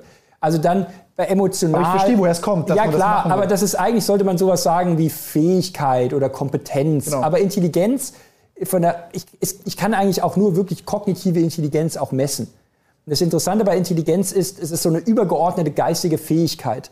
Also man stellt fest, jemand, der gut in Logikrätseln ist, ist auch gut in Sprachaufgaben. Ja. Ist auch gut in räumlichem Vorstellungsvermögen. Und es gibt da so eine Testbatterie, weil man ja manchmal sagt, ich bin gut in Mathe, aber schlecht im räumlichen Denken oder so. Ist aber nicht so. Bei das vermittelt ihr erst später. Ja, bei Intelligenz, das wäre quasi der übergeordnete Begriff für alles. Ja. Man stellt fest, es gibt so eine, es korreliert alles miteinander. Und man spricht deswegen von einem G-Faktor, dem genau. generellen genau. Faktor für diese übergeordneten geistigen Fähigkeiten. Ähm, und das ist eben sehr, das ist eben sehr kognitiv. Und absolut, wir leben in einer sehr digitalen Zeit, Informatik. Es geht darum, dass ich Informationen organisiere. Das ist ja auch eigentlich, eigentlich das letzte große Tabu in unserer Gesellschaft, ist quasi das Nicht-Intelligente. Wenn du dumm bist oder nicht intelligent bist, selbst, dann bist du, dann giltst du ja schon fast als, als unwert. Ja, ja, genau das ist es. Was, weil man denkt, es geht nur darum, ausschließlich intelligent zu sein, weil nur die Intelligenten können erfolgreich sein. Nur die, das ist auch nicht, Intelligenz ist nicht unwichtig, nicht falsch verstehen. Aber es ist eben nicht alles im Leben. Ja? Adolf Hitler war auch intelligent. Ich, ich, kann ich, kann mit, ich kann mit Intelligenz ein Messer erfinden, damit kann ich ein Brot schneiden und mir Butter drauf schmieren oder ich kann damit, keine Ahnung, ein Schwein abstechen oder ja. sowas. Ja? Und das, das ist eine ganz andere Baustelle. Und da muss man, da muss man sehr aufpassen, dass man dort ähm, nicht die Sachen durcheinander bringt. Es gibt auch, es gibt viele Fähigkeiten unseres Denkens, Empathie, Kooperationsvermögen, Kreativität, ähm, viele Bereiche unserer Gesellschaft, wenn es um, um, Moral geht, um, um, auch um philosophische, soziologische Aspekte. Das hat dann nicht unbedingt was mehr mit reiner Neurowissenschaft und der, dem Intelligenzbegriff zu tun. Ähm, und deswegen, das, das, deswegen ist es schwierig. Man, man nimmt einfach diesen Intelligenzbegriff und haut den woanders drauf, weil man denkt, das ist wichtig und cool. Aber was auch vielleicht daran liegt, weil stell dir vor, du sagst zu jemandem, du bist dumm. Das ist der ultimative Schlag ins Gesicht. Ja, ja? Ist es wirklich. Also das letzte große Tabu. Du kannst über alles sprechen. Über Sexualität, du kannst über, keine Ahnung, deine politische Orientierung, über fast alles kannst du sprechen. Aber wenn du, wenn du wirklich dumm bist, das ist, das, dann, dann bist du, dann giltst du wirklich als, ja, als, als unsere Gesellschaft quasi als erfolglos, ja, weil, weil dumme Menschen sind dumm. So. Und da muss man sagen, es gibt mehr als nur die reine Intelligenz in unserem, in, in unserem Denken. Und nicht alles, was ich in der, mit einem IQ-Test messen kann, ähm, wirkt sich später auch wirklich auf unser Leben aus. Ja.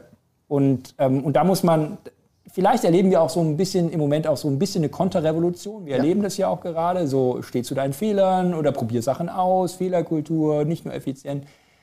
Was auch für ähm, intelligente Leute gut ist. Ja, absolut. Also clever, schlau, erfolgreich, intelligent, das, das hängt schon ein bisschen miteinander zusammen, aber man, man, man missversteht diesen Intelligenzbegriff häufig so als geistige Power für alles, was es so gibt im Leben, für erfolgreiches Denken. Basis auch des menschlichen Werts an sich. Ja, und das, ist, das sollte halt nicht der Fall sein. Ja. ja. Also, wie gesagt, Intelligenz ist nicht unwichtig. Also, wenn man ein bisschen Grips zum Denken hat, ist es schon nicht verkehrt. Aber wie gesagt, es, es, es ist nicht der Überbegriff für alles, was wir im, in, mit unserem Kopf können. Wenn wir versuchen, jetzt Intelligenz zu äh, äh, verstehen, dann hat man ja versucht, man ja auch diesen G-Faktor zu fragmentieren. Zum Beispiel sagt man, okay, das Arbeitsgedächtnis spielt eine riesengroße Rolle dabei. Also ich habe das so verstanden, kannst du testen, ich gebe dir jetzt eine Zahlenfolge und dann sage ich dir, wiederhole die rückwärts. Und die Anzahl an Informationseinheiten, die du dir da merken kannst, ist so eine Art Versinnbildlichung dessen, mit wie vielen vielleicht, ich nenne es mal, äh, kognitiven Variablen du gleichzeitig operieren kannst.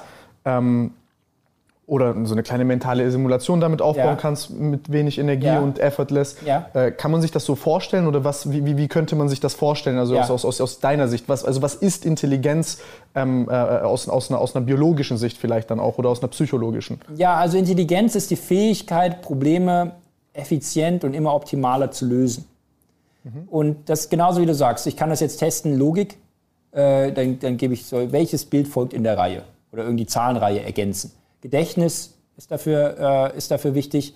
Ähm, sprachliches Vermögen ist dafür wichtig. Katastrophe bei mir. Ähm, ja, äh, oder bildlich stärker, ich bin klar, visuell ja, besser. Absolut sicher.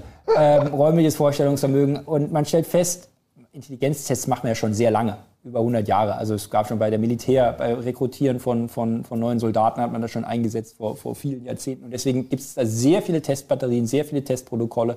Und es ist auch sehr gut sagen wir mal, beschrieben, welche kognitiven Einzelheiten sich auch wirklich zusammenfügen, miteinander korrelieren. Kreativ Kreativität zum Beispiel nicht. Mhm. Also das ist, weil ich es auch nur schwer objektiv messen kann. Aber auch ähm, zum Beispiel Disziplin null. Das ist auch ganz interessant. Ja, aber das wäre ja eher. Die, also Konzentrationsfähigkeit würde man schon testen. Auch ähm, ähm, weil ich in solchen Testbatterien, die über mehrere Stunden gehen, natürlich auch, kann ich nur dann erfolgreich sein, wenn ich mich auch fokussieren kann und eben nicht abschweife oder sowas. Ängstlichkeit korreliert negativ zum Beispiel damit. Ängstlichkeit. Genau. Ja, natürlich, weil es, es wäre auch ein Stressfaktor zum Teil. Ja, genau, ja, aber wenn du, Angst hast vor dem IQ Choking under pressure würde man, würde man das nennen. Also du bist unter Druck und dann hast du solche, solche Versagenseffekte. Es wäre wär nochmal ein eigenes Ding für sich, Blackout und sowas, äh, was passiert unter Druck. Aber was ich sagen wollte ist, Intelligenz, was wir, was wir messen, ist nicht in diesem Sinne nicht objektiv. Genau. Also wenn ich mich neben dich stelle und ich hole ein Maßband raus, dann kann ich sagen, du bist 1,20 Meter 20. 20 groß. So.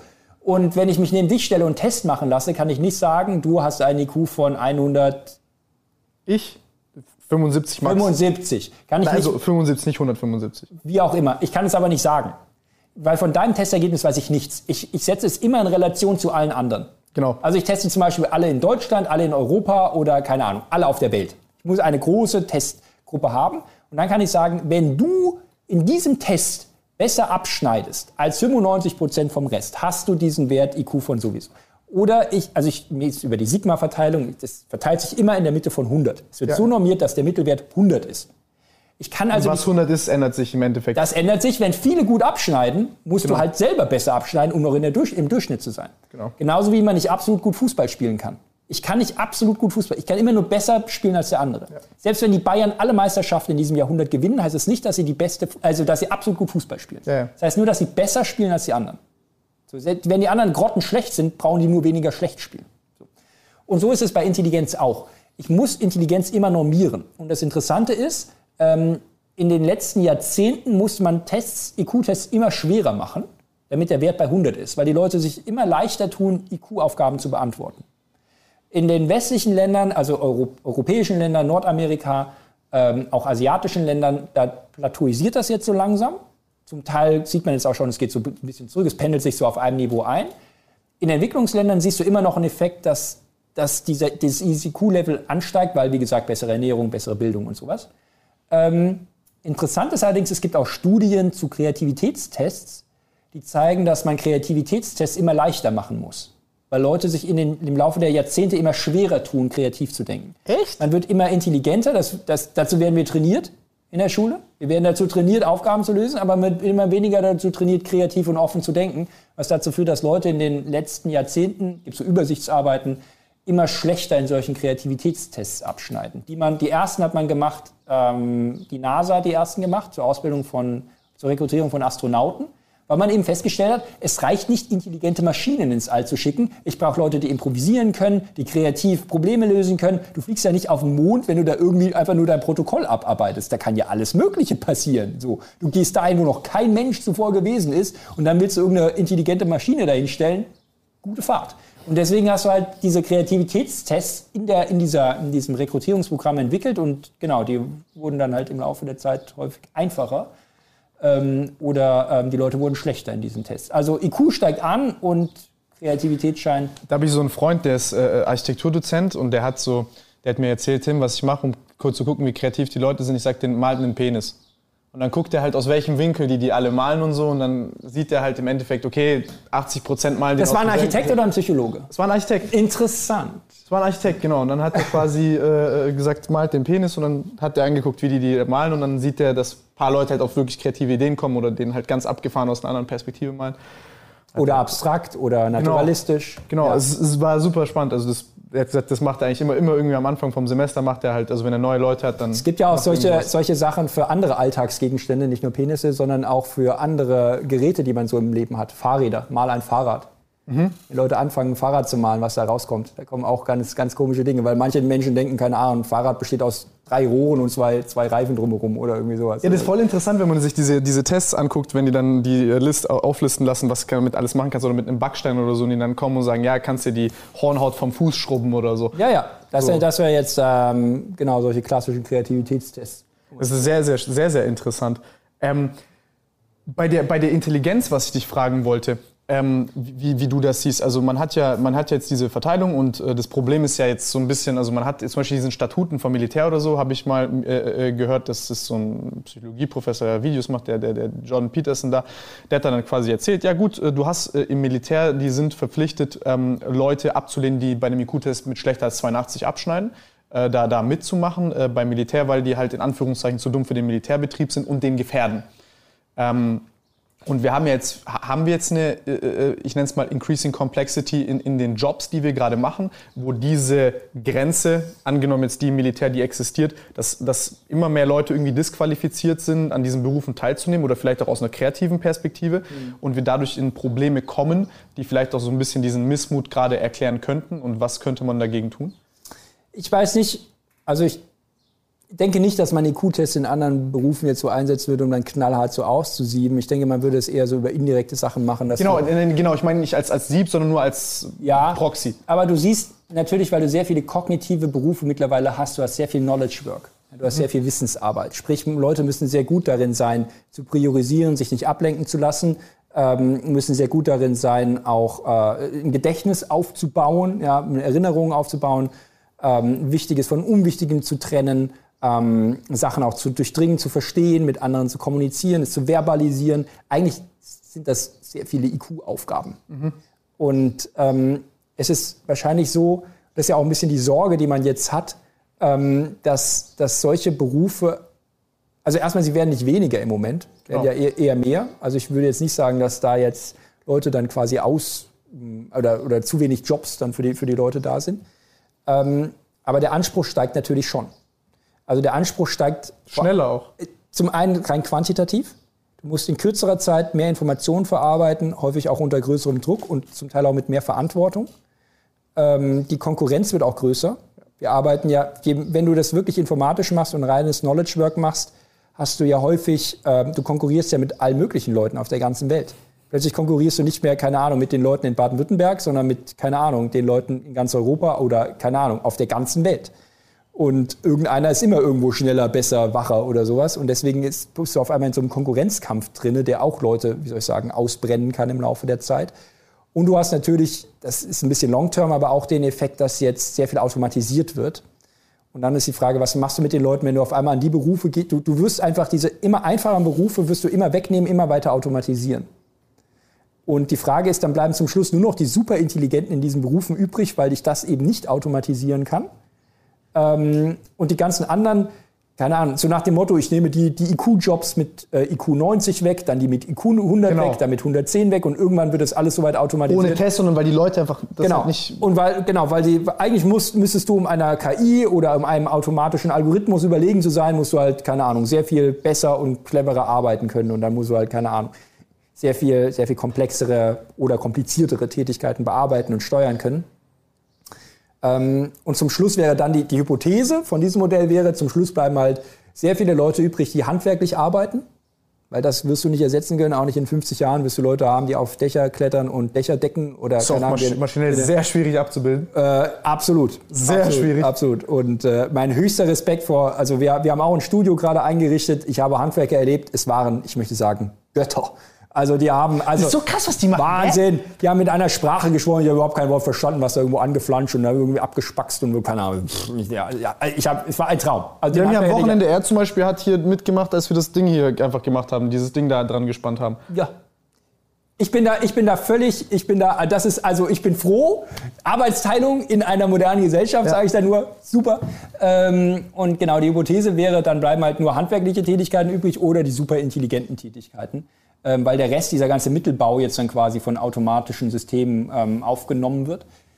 Wobei man da sagen muss, das wissen wir nicht, ob das wirklich so kommt. Also wenn man sich überlegt, stell dir vor, die hätte Ende der 90er einer gesagt, welche Jobs alle wegfallen. Leute in Reisebüros fallen weg, irgendwelche Leute, Telefonisten fallen weg. Genau, da hätte ich einen, einen Shift, den ich vielleicht sogar sehe. Also äh, zum Beispiel allein mit Menschen zu arbeiten, ist, glaube ich, eine Sache, die wir äh, jetzt krass wegrationalisiert haben und die immer wichtiger sein wird. Menschen werden für guten Service Geld bezahlen. Ja. Ich zahle kein Geld für einen Chatbot, von dem ich denke, dass ich ein, optimiertes, ja. ein optimierter Parameter bin in irgendeinem so Fragebot. Mit einem Mensch reden, der greifbar ist. immer, wenn ich irgendwo anrufe, als erstes einen, äh, einen Turing-Test, ob ich mit einem Bot spreche oder mit einem Menschen.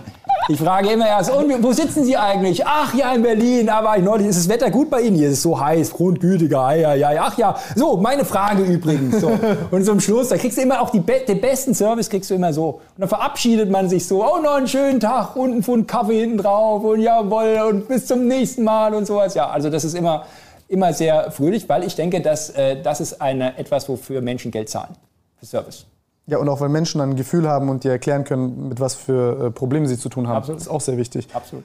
Ähm, was wollte ich denn gerade sagen nochmal? Was wollte ich denn gerade sagen? Ja, genau. Hm, könnte es denn auch sein, dass, dass, dass man jetzt, okay, diese, diese Intelligenzsachen, die du zum Beispiel beschrieben hast, als du immer geredet hast von äh, KI versus äh, äh, menschliches Gehirn, dass quasi diese KI-Sachen eigentlich nur gut sind darin, Optimierungsaufgaben zu lösen und äh, die, das Hirn ja nicht reduzieren werden, reduziert werden kann auf die Intelligenz, die vielleicht so eine Art Analogon ist dazu, noch ein bisschen weiter, aber ähm, mit der Kreativität beispielsweise ist das, das ist ja eine, eine der Dinge, die Maschinen heute noch nicht hinbekommen. Also es gibt Experimente, die das irgendwie auch hinbekommen, aber das ist so eine Art von, ich nenne es mal... Fake it till you make it. Ja, genau, genau, genau. Das, das, das ist so ein bisschen so ein Unendlichkeitsproblem. Wir haben so viele Lösungen, dann brauchst du immer noch einen Menschen, der selektiert. So eine Art Vorschlagsfabrik. Ja. Ein Algorithmus gibt dir 10.000 Modelle für einen Stuhl. Genau. Aber du entscheidest trotzdem noch am Ende. Genau, als Ist das Assistenz. kreativ? Ja. Und ist es, ist es denn so, dass man jetzt sagen kann, dass diese Kreativität ähm, jetzt einen, einen, größeren Stellenwert haben wird? Also siehst, siehst du das? Weil ich habe äh, hier persönlich, äh, äh als ich da gelesen habe drüber, ist Kreativität, aber wieder kommt, kommt man zum selben Problem, dass Kreativität nicht etwas ist, das jedem zugänglich ist, scheinbar. Ja, das will ich nicht sagen. Also es ist häufig nicht eine Frage von Persönlichkeit oder bin ich kreativ. Oder Kann ich das lernen? Komme ich, also, was ich in Kalifornien kennengelernt habe, Kalifornier sind eigentlich wie deutschsprachige Mitteleuropäer, nur mit weniger Angst und mehr Geld.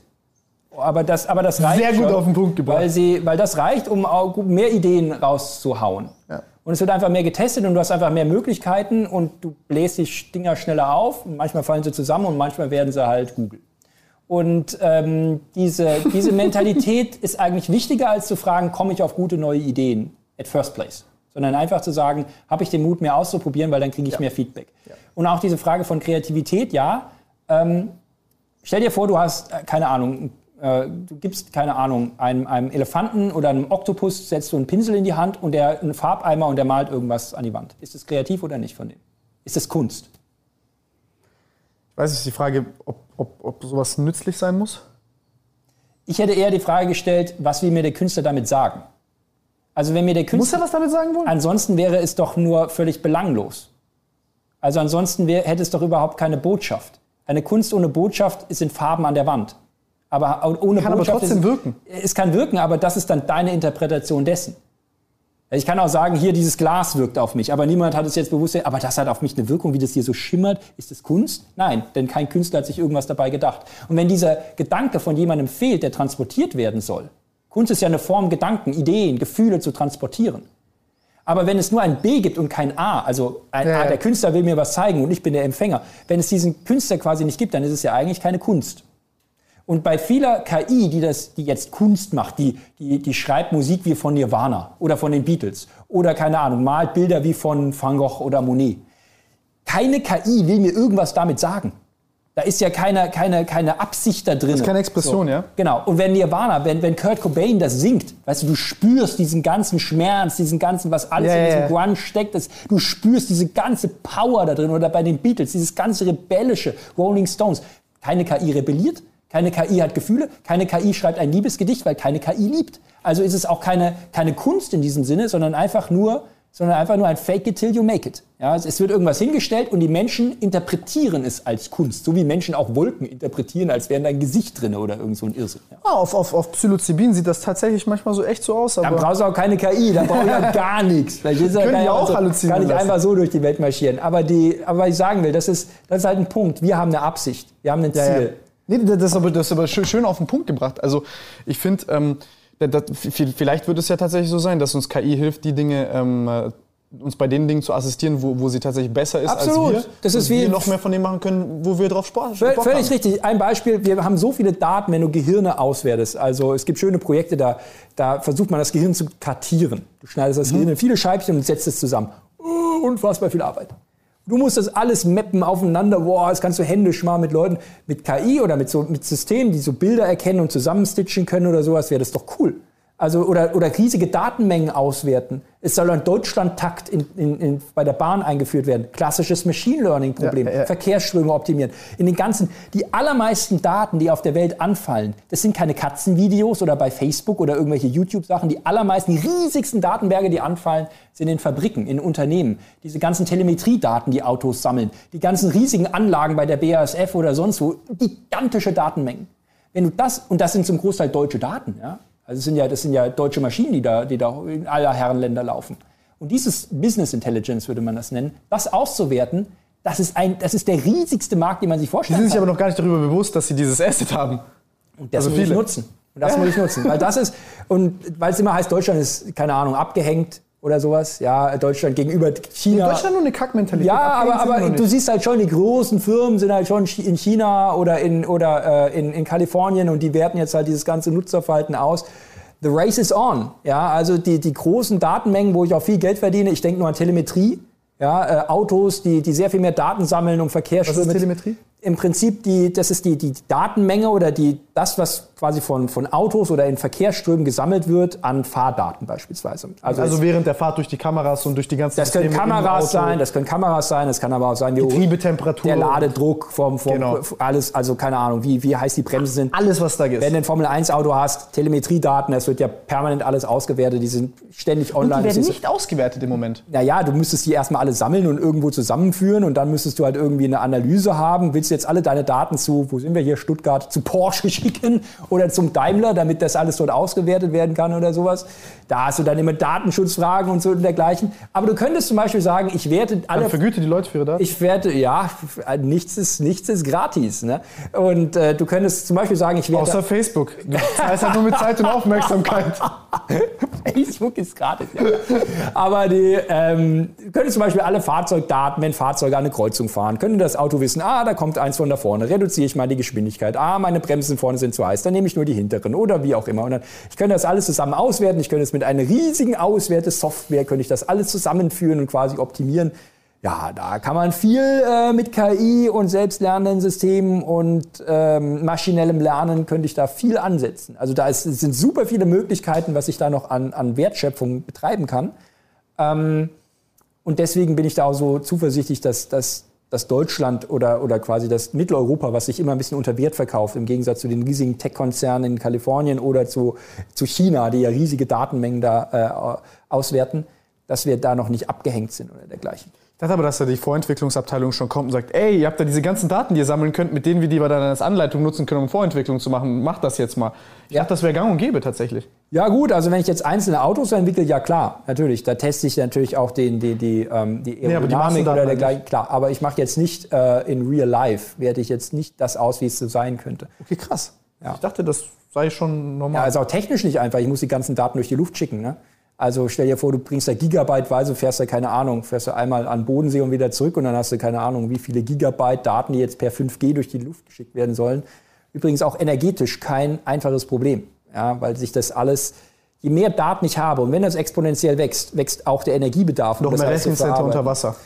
Bitte? Noch mehr Rechencenter unter Wasser. Ja, aber auch dieses Hyperscaling, was eingesetzt wird, um das mit Wasser zu kühlen, stößt auch irgendwann an Grenzen. Nee, nee definitiv. Also das ist also das, es gibt auch Studien, die zeigen, wenn das in dieser Geschwindigkeit weitergeht, kommst du in den, in den 30ern, spätestens in den 40ern, allerspätestens in den 50er Jahren in Bereiche, wo halt die, diese ganze IT-Industrie das energetisch sowas von auffrisst, was du, was du bereitstellen müsstest. Das ist beim Gehirn nicht der Fall.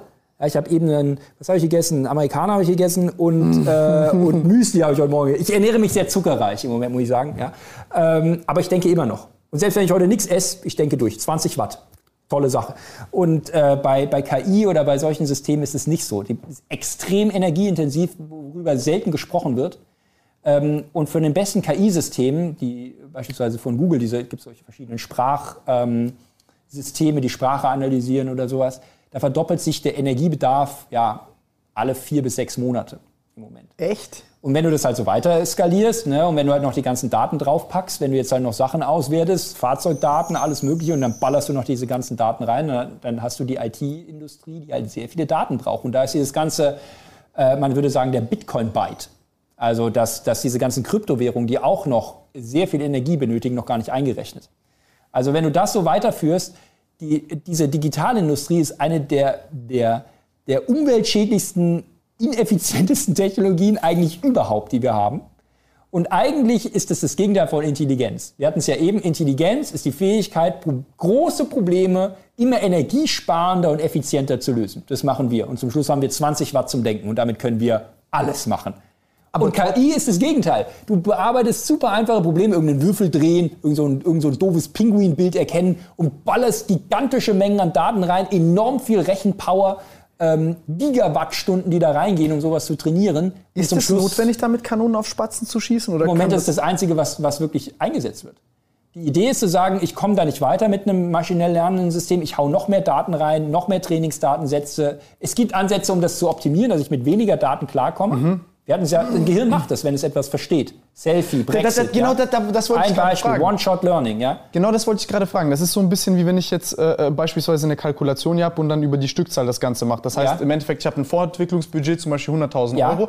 Und wenn ich 100 verkaufe, dann lohnt sich das halt nicht. Dann genau. habe ich genau dieses Ineffizienzproblem. So. Aber wenn ich diese Software habe, die hat verstanden und ich kann die dann anwenden lassen, dann das ist, also man, man sagt, man spricht auch in, in, so, in solchen KI-Entwicklungen ähm, auch von Zero-Shot, Few-Shot, One-Shot-Learning. Mhm. Aber im Prinzip beruht es darauf, dass ich viele Daten reingebe, um dann in einem neuen Beispiel das sofort zu klassifizieren. Das machen Menschen andersrum. Also ich gebe dir dieses Bropa-Beispiel. Bropa ist mhm. der Bruder deines Opas und sofort messen mit einem Beispiel kannst du ganz viele neue Daten. Habe ich eine neue Kategorie genau. quasi geschaffen. Also du gehst vom Kleinen ins Große, ja, ja, wohingegen ja. man bei, bei maschinell lernenden Systemen viel zu häufig noch vom Großen aufs Kleine geht. Und da wäre der Ansatz zu sagen, kann ich das auch umdrehen? Kann ich damit sehr viel weniger Daten klarkommen? Weil ansonsten, wie gesagt... Dafür kriegst du einen Nobelpreis ja, ich, ich weiß gar nicht, in welcher Disziplin es dafür einen gäbe. Für Wirtschaft, ich weiß es gar nicht. Aber es wäre. Ähm, Sollten einen schaffen. Es, aber auch deswegen wäre das so cool, sich das vom Gehirn abzuschauen. Wie schafft es ein ja. Gehirn, mit so wenig Daten klarzukommen? Ja? Und kleine Kinder lernen in, in manchen Phasen, so um zwei Jahre rum, anderthalb, 18 Monate, zehn Wörter pro Tag neu. Das nennt sich ähm, ähm, Vocabulary Spurt, also Vokabelspurt. Da, das machst du ja nicht mit Vokabelheft, ne? Da sitzt du ja nicht da, auch ja, hier Ball, Blume, äh, Kinderwagen, Brot. Ja, so, so gehen die ja nicht durch die Welt. Du, du, du, du sitzt im Prinzip zwei, drei Jahre da und dann explodiert das Ganze. Es gibt Modellierungen, die sagen, das ist zwangsläufig so. Wenn du einem Netzwerk einfach zwei Jahre, drei Jahre Input gibst, passiert das automatisch.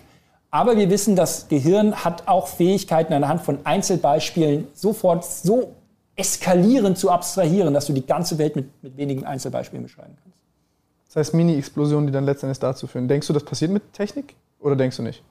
Mit der Technik, die im Moment eingesetzt wird, Nein, in KI wird das nicht passieren. Ja. Äh, also, und, also es ist, ist das ist so viel dümmer, als man denkt. Also ich möchte KI jetzt nicht dümmer reden, als sie ist. Man, damit kann man auch sehr viele tolle Sachen machen, keine Frage. Aber letztendlich hat keine KI eine Vorstellung davon, was sie eigentlich tut. Eigentlich ist sie genauso dumm wie vor 30 Jahren, heute etwas schneller dumm. Sie kann nicht abstrahieren, sie, ähm, sie bricht keine Regeln, sie befolgt nur Regeln. Aber wir wissen, kultureller menschlicher Fortschritt entsteht nur durch Regeln brechen.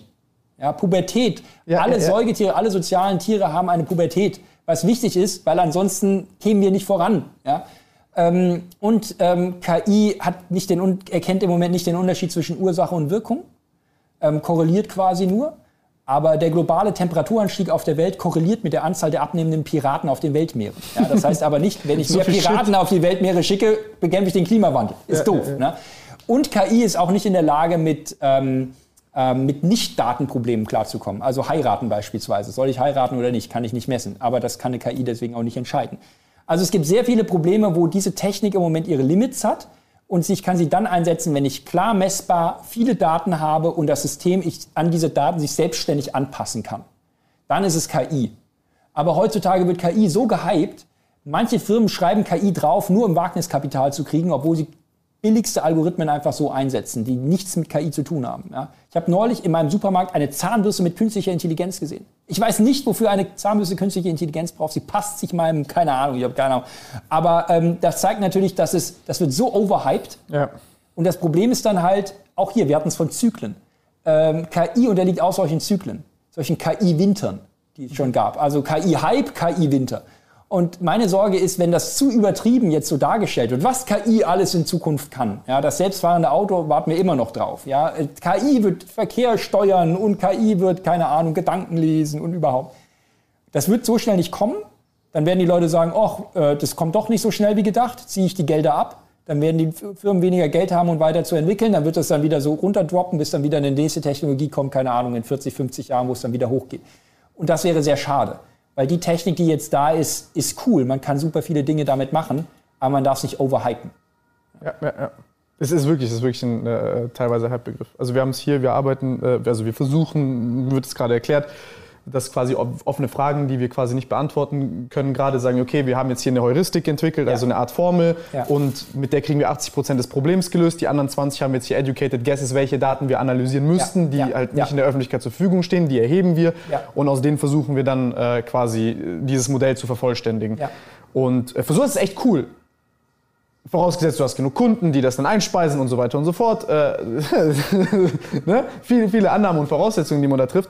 Aber das ist dasselbe wie bei der Intelligenz und ich glaube, dass da auch die, die Intuition der Leute, die dann vielleicht sagen, sich auflehnen gegen diesen Intelligenzbegriff und sagen, oder halt indem sie sagen emotionale Intelligenz und Co., dass diese vielen anderen Fähigkeiten ja. gibt, die der Mensch kann, die dann irgendwie vernachlässigt werden und die aber dennoch super wichtig sind und die dann auch so eine KI äh, ergänzen und die Frage nach dem wen und äh, was heirate ich ist wahrscheinlich auch eine unfassbar wichtige die man so nicht beantworten kann. Für den einen mehr, für den anderen weniger, aber das ist Freiheit. Eben. Ja, also das muss dann, und da beginnt das Menschsein.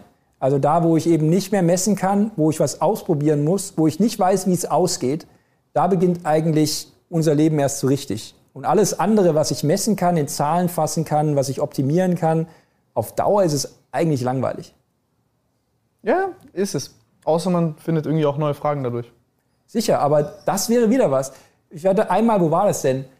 In der Vorlesung gewesen, Erstsemester Psychologie. Da war die Frage, äh, ja, ähm, ähm, was, was unterscheidet Computer von einem Menschen? Hat sich eine gemeldet. Ähm, ähm Menschen stellen Fragen, Computer geben Antworten.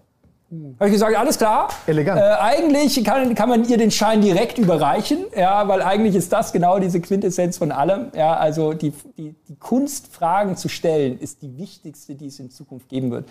Antworten zu geben, ist auch nicht unwichtig, Aber die Welt wird von den Menschen verändert, die die Fragen stellen, die kein anderer stellt. Und ob das in der Wissenschaft ist, in der Politik, Wirtschaft, Kunst, Kultur, wo auch immer, es sind die Menschen, die, die, die sich trauen, neue Fragen zu stellen, die kommen an Orte, wo kein anderer ist. Und die bringen die Menschheit voran. Und es sind nicht diejenigen, die am effizientesten und am schnellsten Antworten geben und dazu trainiert werden, diesen IQ-Test zu bestehen. Ja. Sondern in dem IQ-Test wird ja nicht abgefragt, erfinde mal eine Frage, erfinde mal einen Test für deinen Nachbarn, sei mal kreativ, veränder die Welt. Es wird immer nur gesagt, so musst du funktionieren, bitte sehr. Auf Dauer, gut, man kann damit erfolgreich sein, keine Frage. Aber die Menschheit wirklich voranzubringen, dazu brauchst du halt mehr als nur Intelligenz. Ich glaube, das ist ein gutes Schlusswort, auch wenn ich jetzt noch locker zwei Stunden durchhalten könnte. Ich muss mich gerade richtig raffen, keine weiteren Fragen zu stellen. Ja, ich, ich, ich, dann hast du schon die richtigste Einstellung. Verstehst du? Das, dich Was? wird keine KI ersetzen. Ja. Ich gehe nicht davon aus, dass ein Chatbot dieses Gespräch hätte führen können. Ja, ja vielleicht besser, aber äh, ja, nee. Also, äh, vielleicht effizienter. Effizienter, genau, genau, genau, genau, genau. Aber das, das, oh, das, das wäre noch eine, eine Sache. Das, das, das ist, das ist eine Sache, wo ich mich. So, eine Frage, komm, genau, eine, eine, Frage. eine Frage noch. Hier. Da setze ich mich häufig selber unter Druck, weil ich dann denke, okay, gut, deswegen habe ich ja dieses Format, das dann auch Stunden geht und ich habe dann kein, kein, kein Ende und ich äh, möchte dann nicht viel reden, obwohl ich ja die Frage irgendwie ordentlich stellen möchte. Ähm, und dann hat man diesen Effizienzdruck. Und durch diesen Effizienzdruck kommt man ja immer irgendwie nur dorthin, wo man meint, hinkommen zu müssen. Und wie betrachtest du das? Also wie, was, was könntest du den Leuten hier als praktischen Tipp jetzt mit nach Hause geben, zu sagen, ertragt diese Ineffizienz oder, oder, oder lasst diese Ineffizienz dosiert in euer Leben rein. Es muss nicht so schnell gehen, es muss nicht so viel auf einmal sein, weil dadurch wird man, auch wenn es paradox klingt, nochmal wesentlich effektiver und sogar glücklicher. Ja, uh, better done than perfect. Ja, es ist wichtiger, etwas zu machen, als es von Anfang an perfekt zu machen. Ähm, das Perfekte ist cool, das anzustreben, mhm. aber man sollte, sich, man sollte sich immer auch davon freimachen, perfekt zu sein. Weil wenn, wenn, wenn alles perfekt ist, das ist das Ende allen Fortschritts. Wenn du perfekt bist, wohin sollst du noch schreiten? Eine perfekte Welt ist das Ende. Es wäre, eine perfekte Welt ist die langweiligste Welt, die ich mir vorstellen kann. Nur dadurch, dass ich verrückte Ideen habe, dass ich manchmal was ausprobiere, ich darf nicht, manchen Fehler sollte ich nicht machen. Klar. Also ich kann auch von anderen lernen, von Erfahrungen aus meinem Umfeld oder was mir andere Menschen für Tipps geben. Aber ich muss trotzdem die Freiheit und den Mut haben, Dinge auszuprobieren, ähm, weil, weil die Perfektion würde auf Dauer alles langweilig machen und bremst auch sehr. Also wenn ich von Anfang an versuche, perfekt zu sein, fange ich gar nicht an. Ja? Lieber, lieber Dinge ausprobieren, mir Feedback holen von den anderen, die dann sagen, hey, das kannst du cooler so machen oder ich habe noch eine Idee für dich und dadurch immer besser werden im Laufe der Zeit. Das, das Leben als ewiger Beta-Test. Ja, es ist nie zu Ende, aber du wirst immer besser und letztendlich ist es das, was uns, was uns erfüllt. Aber du willst fertig werden. Ich weiß nicht, ob du fertig werden musst, aber. Nicht musst, aber du willst. Ich weiß auch nicht, ob ich es will, aber ähm, letztendlich letztendlich geht es eigentlich darum, etwas auszuprobieren und es in so einen Prozess zu schicken. Also ich finde Prozesse auch spannender als Projekte, die irgendwann fertig sind. Das ist die Definition von einem Projekt. Ziel. Ja, so ein bisschen, ein bisschen, dass es, dass es Pantarei, hätte der Grieche gesagt, nicht wahr? Alles fließt und es ist, es ist in diesem Sinne niemals zu Ende. Aber ähm, genau, du musst in diesem Spirit reingehen und, und versuchen einfach, ja, einfach, einfach es auszuprobieren. Und ich meine, das ist das, was, was wir in diesem Land haben. Ja? Wir haben ja kein Öl, was wir aus der Erde buddeln oder irgendwelche, äh, kein Gold oder irgendwie sowas. Wir haben Leute mit Ideen. Wir haben Leute, die die Probleme anders lösen als sonst so auf der Welt. Und, und das ist das, ist das was, was wir tun müssen, weil nur so, so kommen wir irgendwie voran und, und machen die Welt besser. Und da, da darf man sich nicht am Perfekten von Anfang an orientieren. Am Ende ja, wir, wir wollen die besten Autos bauen, die es auf der Welt gibt, keine Frage. Ähm, aber am Anfang sich zu überlegen, wie baue ich den Tesla-Killer, wie mache ich die Mobilität der Zukunft, wie verändere ich das alles, da darf ich mich nicht an, an dem Perfekten orientieren, sondern da muss ich, muss, ich, muss ich mir die Freiheit geben, was auszuprobieren. Neuer Raum. Ja, also das ist, das ist ganz wichtig. Wer, wer, wer, wer nie hinfällt, lernt nicht besser aufzustehen. Also du musst, du musst manchmal so ein bisschen Möglichkeit haben, auch mal was auszuprobieren und was zu testen und dann, dann kommst, du, kommst du stärker zurück. Sehr schönes Schlusswort, das sehe ich genauso. Und das davor wegen den, wegen den Programmierern und äh, dass man auch fertig werden muss, das ist, äh, das sage ich nur, weil die mir dann immer sagen, ja, ja, Tim, das machen wir dann in V2. Und dann nicht, je, nicht jede Deadline ist schlecht. Also, also genau. Pressure Cooking mäßig die Leute auf die Linie zu bringen, kann auch manchmal zielführend sein. Manchmal.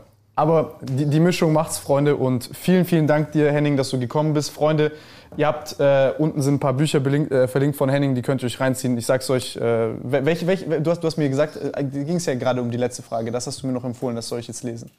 Ach so, also ich empfehle, das letzte Buch ist Das neue Lernen als Verstehen. Da ging es darum, was wir übers Lernen äh, besprochen hatten. Aber eines, ein tolles Buch ist auch Irren ist nützlich. Genau. Warum die Schwächen des Gehirns unsere Stärken sind. Das würde so ein bisschen dieses Perfektionistische aufgreifen. Genau, das greift das jetzt auf. Also Freunde, ich weiß, was ich jetzt am Wochenende lese. wir sehen uns beim nächsten Mal. Henning, vielen, vielen Dank. War wirklich sehr, sehr interessant. Und äh, ansonsten äh, kann ich euch auch nur empfehlen, du machst jetzt ja bald auch YouTube. Genau, wir haben ein Studio jetzt aufgebaut ja. ähm, und fangen jetzt an, äh, das in so mit 3D und dergleichen alles umzusetzen und zu drehen, was so im Gehirn passiert, äh, Fragen des Gehirns nachzugehen. Das Ganze auch zu visualisieren, die Prozesse und Co? Oder? Genau, ich habe ein Team, wir machen das, wir machen so 3D-virtuelle Settings und dann Geil. man nicht so ein anderes Setting rein oder wir klappen so ein Gehirn auf, weil äh, es ist immer praktisch, das so gleich zu zeigen oder sowas. So, das planen wir jetzt und das ist unser, unser Projekt für den Sommer und es muss fertig werden und deswegen weiß ich ganz genau, wovon du sprichst. Ja, also bin ich gespannt. Also ich werde mir das als erster angucken. ich werde der Erste sein, der dort liked, kommentiert. Followership, jawohl. Nee, wirklich geil. Also nee, cool. sehr, sehr cool, das auch visuell zu zeigen. Das ist wirklich sehr, sehr schön. Ich habe zu danken für das coole Gespräch. Also, dass man echt Bock, richtig Deep Talk äh, in die Sachen mal einzusteigen. Und wir, wir sind ja viel rumgekommen. Und ja, das, wir sind wirklich viel rumgekommen. Das macht Spaß, Mann. Das, das, das, macht echt Spaß. Also, wir sehen uns dann vielleicht das nächste Mal, Freunde. Wenn ihr eine zweite Folge haben wollt oder irgendwelche Fragen in die Kommentare. Ansonsten ab zu Henning, lest die Bücher, guckt euch die Videos an. Es wird krass. Ich sag's euch ganz ehrlich, ich weiß noch, wie es war. Real Talk. Ich habe dieses Buch gelesen, bin mit dem blauen Buch hier reingekommen, habe zu denen gesagt, holt mir Henning Beck hierher. Sofort, bitte. Und hat, ein halbes Jahr später hat es dann auch geklappt. ja, viel zu tun. Okay, Freunde, wir sehen uns beim nächsten Mal. Macht's gut. Ciao.